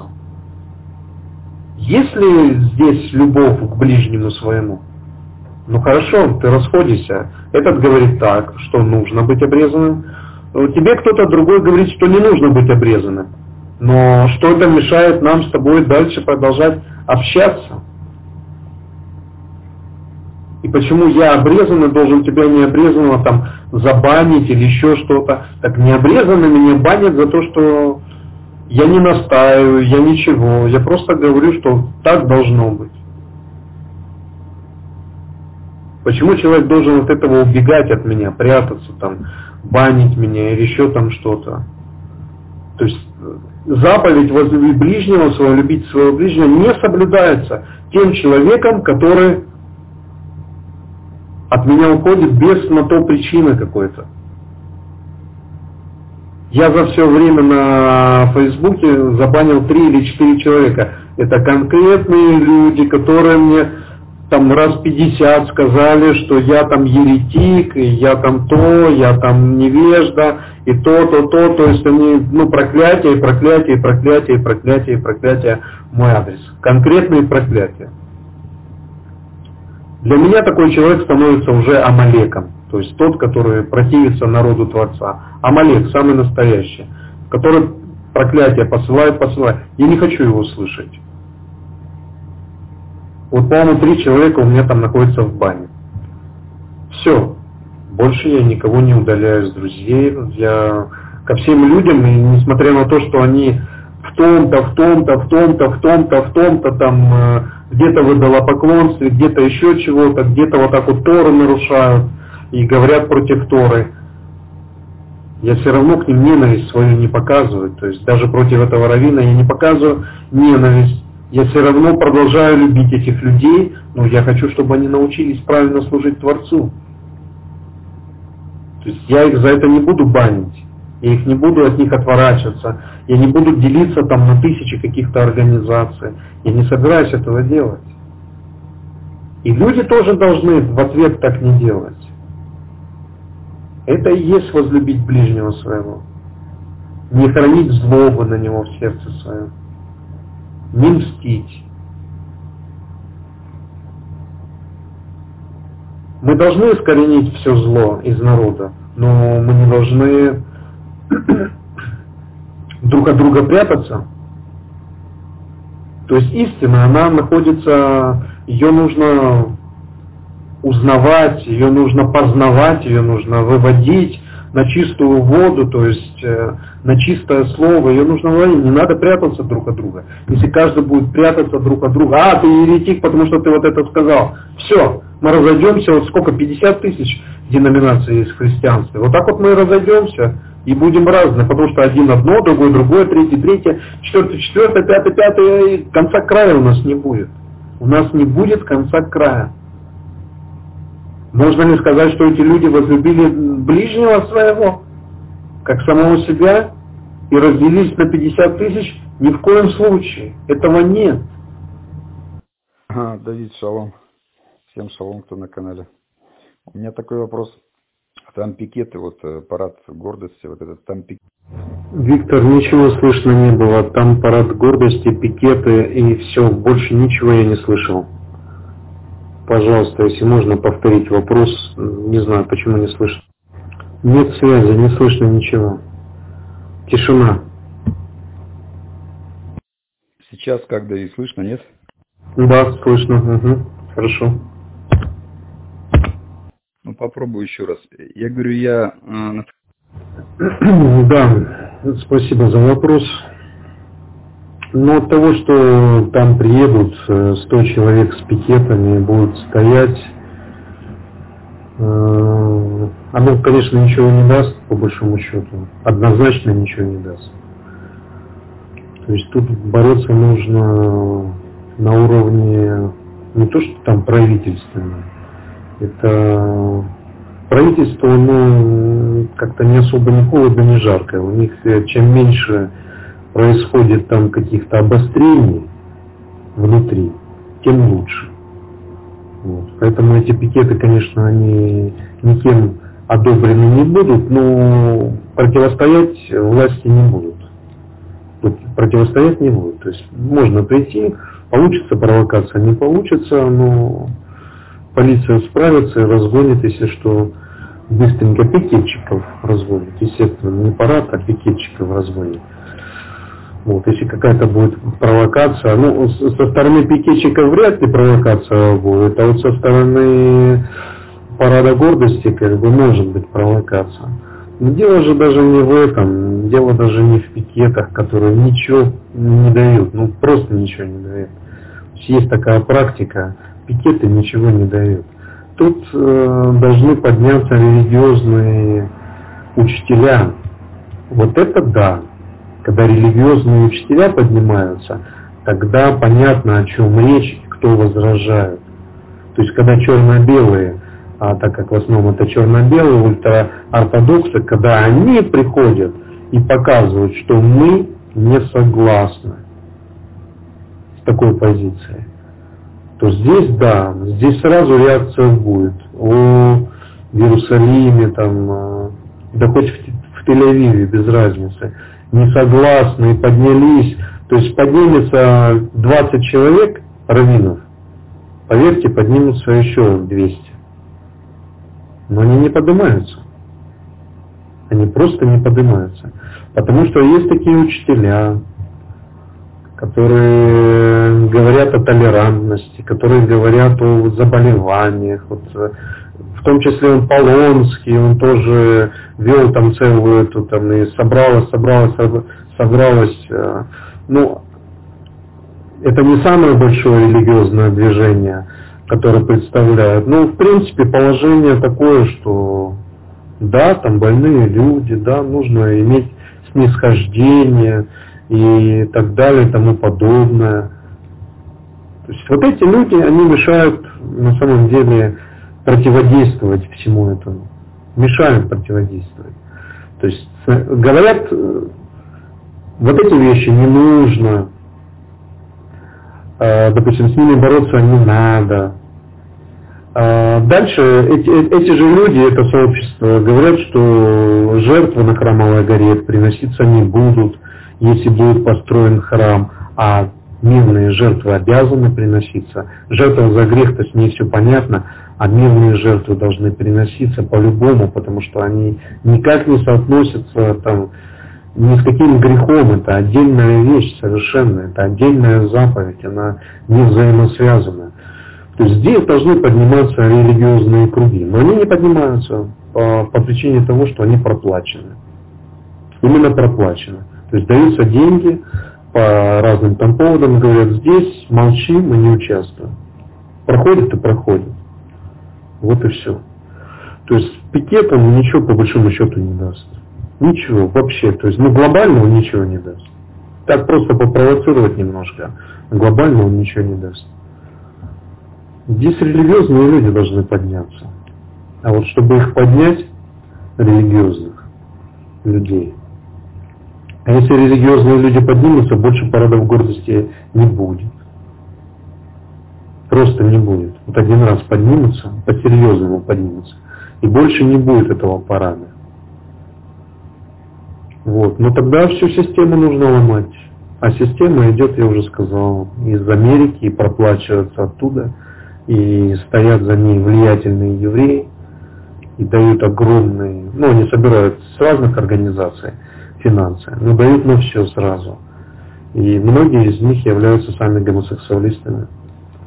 Вот, и возглавляют эти сообщества.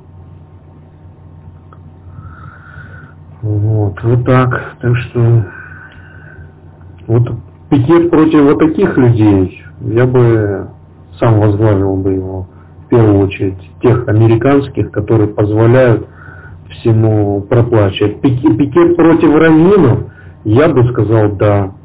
Против раввинов. И сказать, а где вы, законодатели? Где вы есть? Вы под лавку спрятались?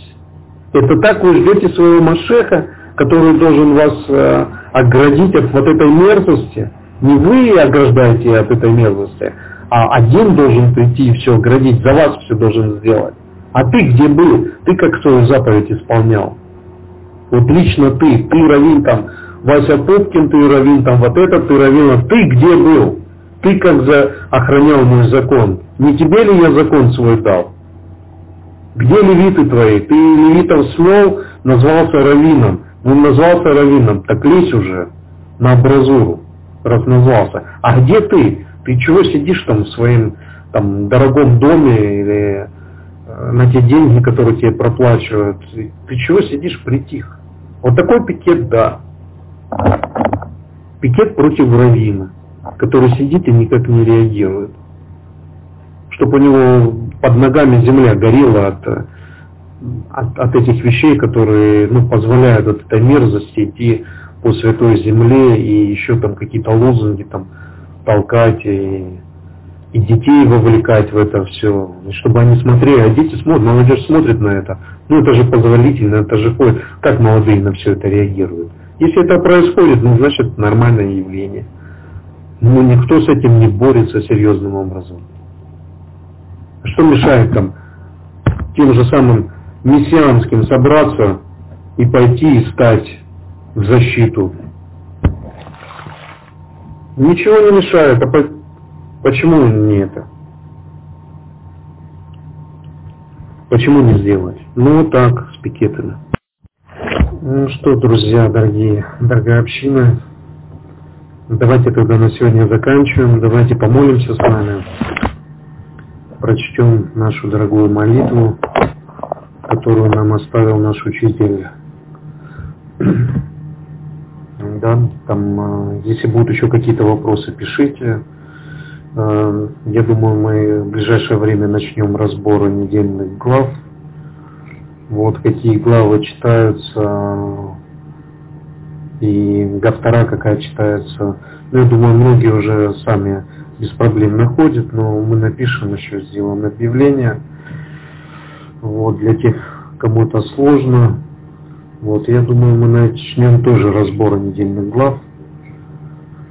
Вот, не, не до конца у меня хватает, конечно, на все на это времени, но будем как-то обходиться. Если бы побольше бы община была, было бы чуть получше, или не знаю, может быть, частями буду разбирать, там, разбивать главу и разбирать, чтобы ее можно было там доставлять в YouTube, чтобы другие могли послушать. То есть не только для общины, а и так для большего сообщества.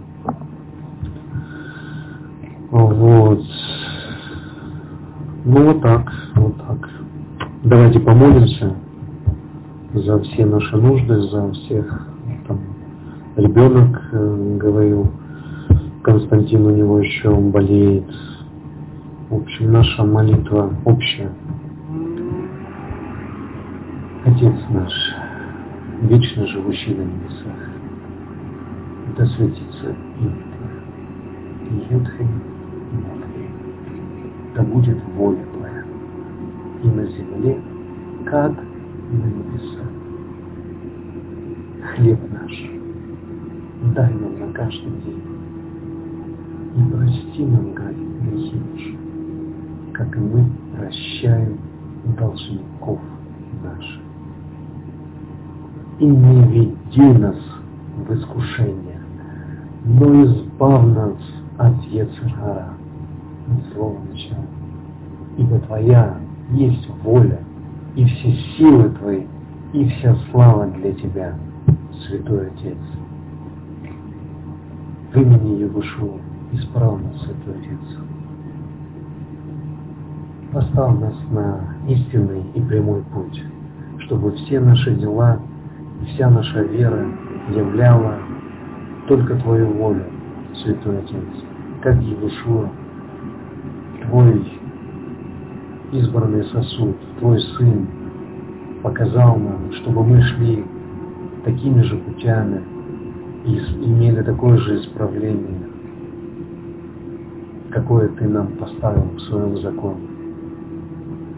Чтобы мы понимали этот закон и исполняли по Твоей воле. Слава Тебе, Святой Отец!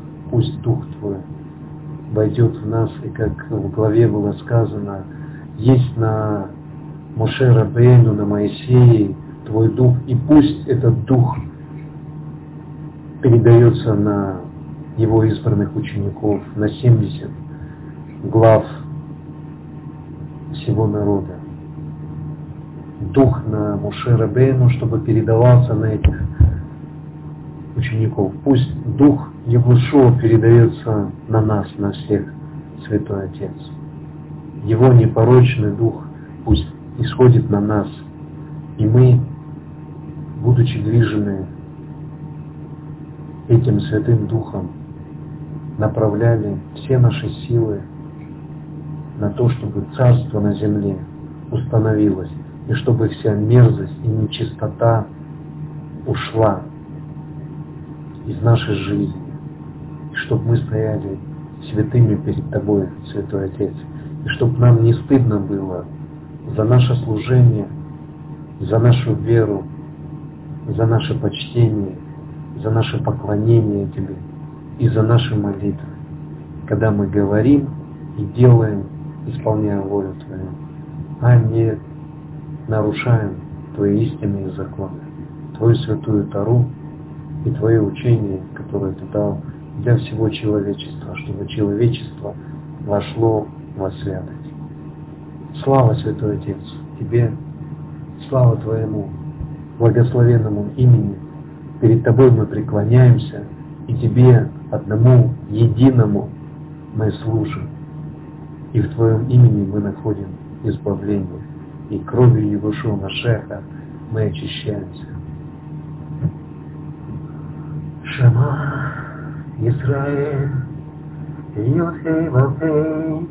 Йохей Вавей, Элохейну, Йохей Вавей,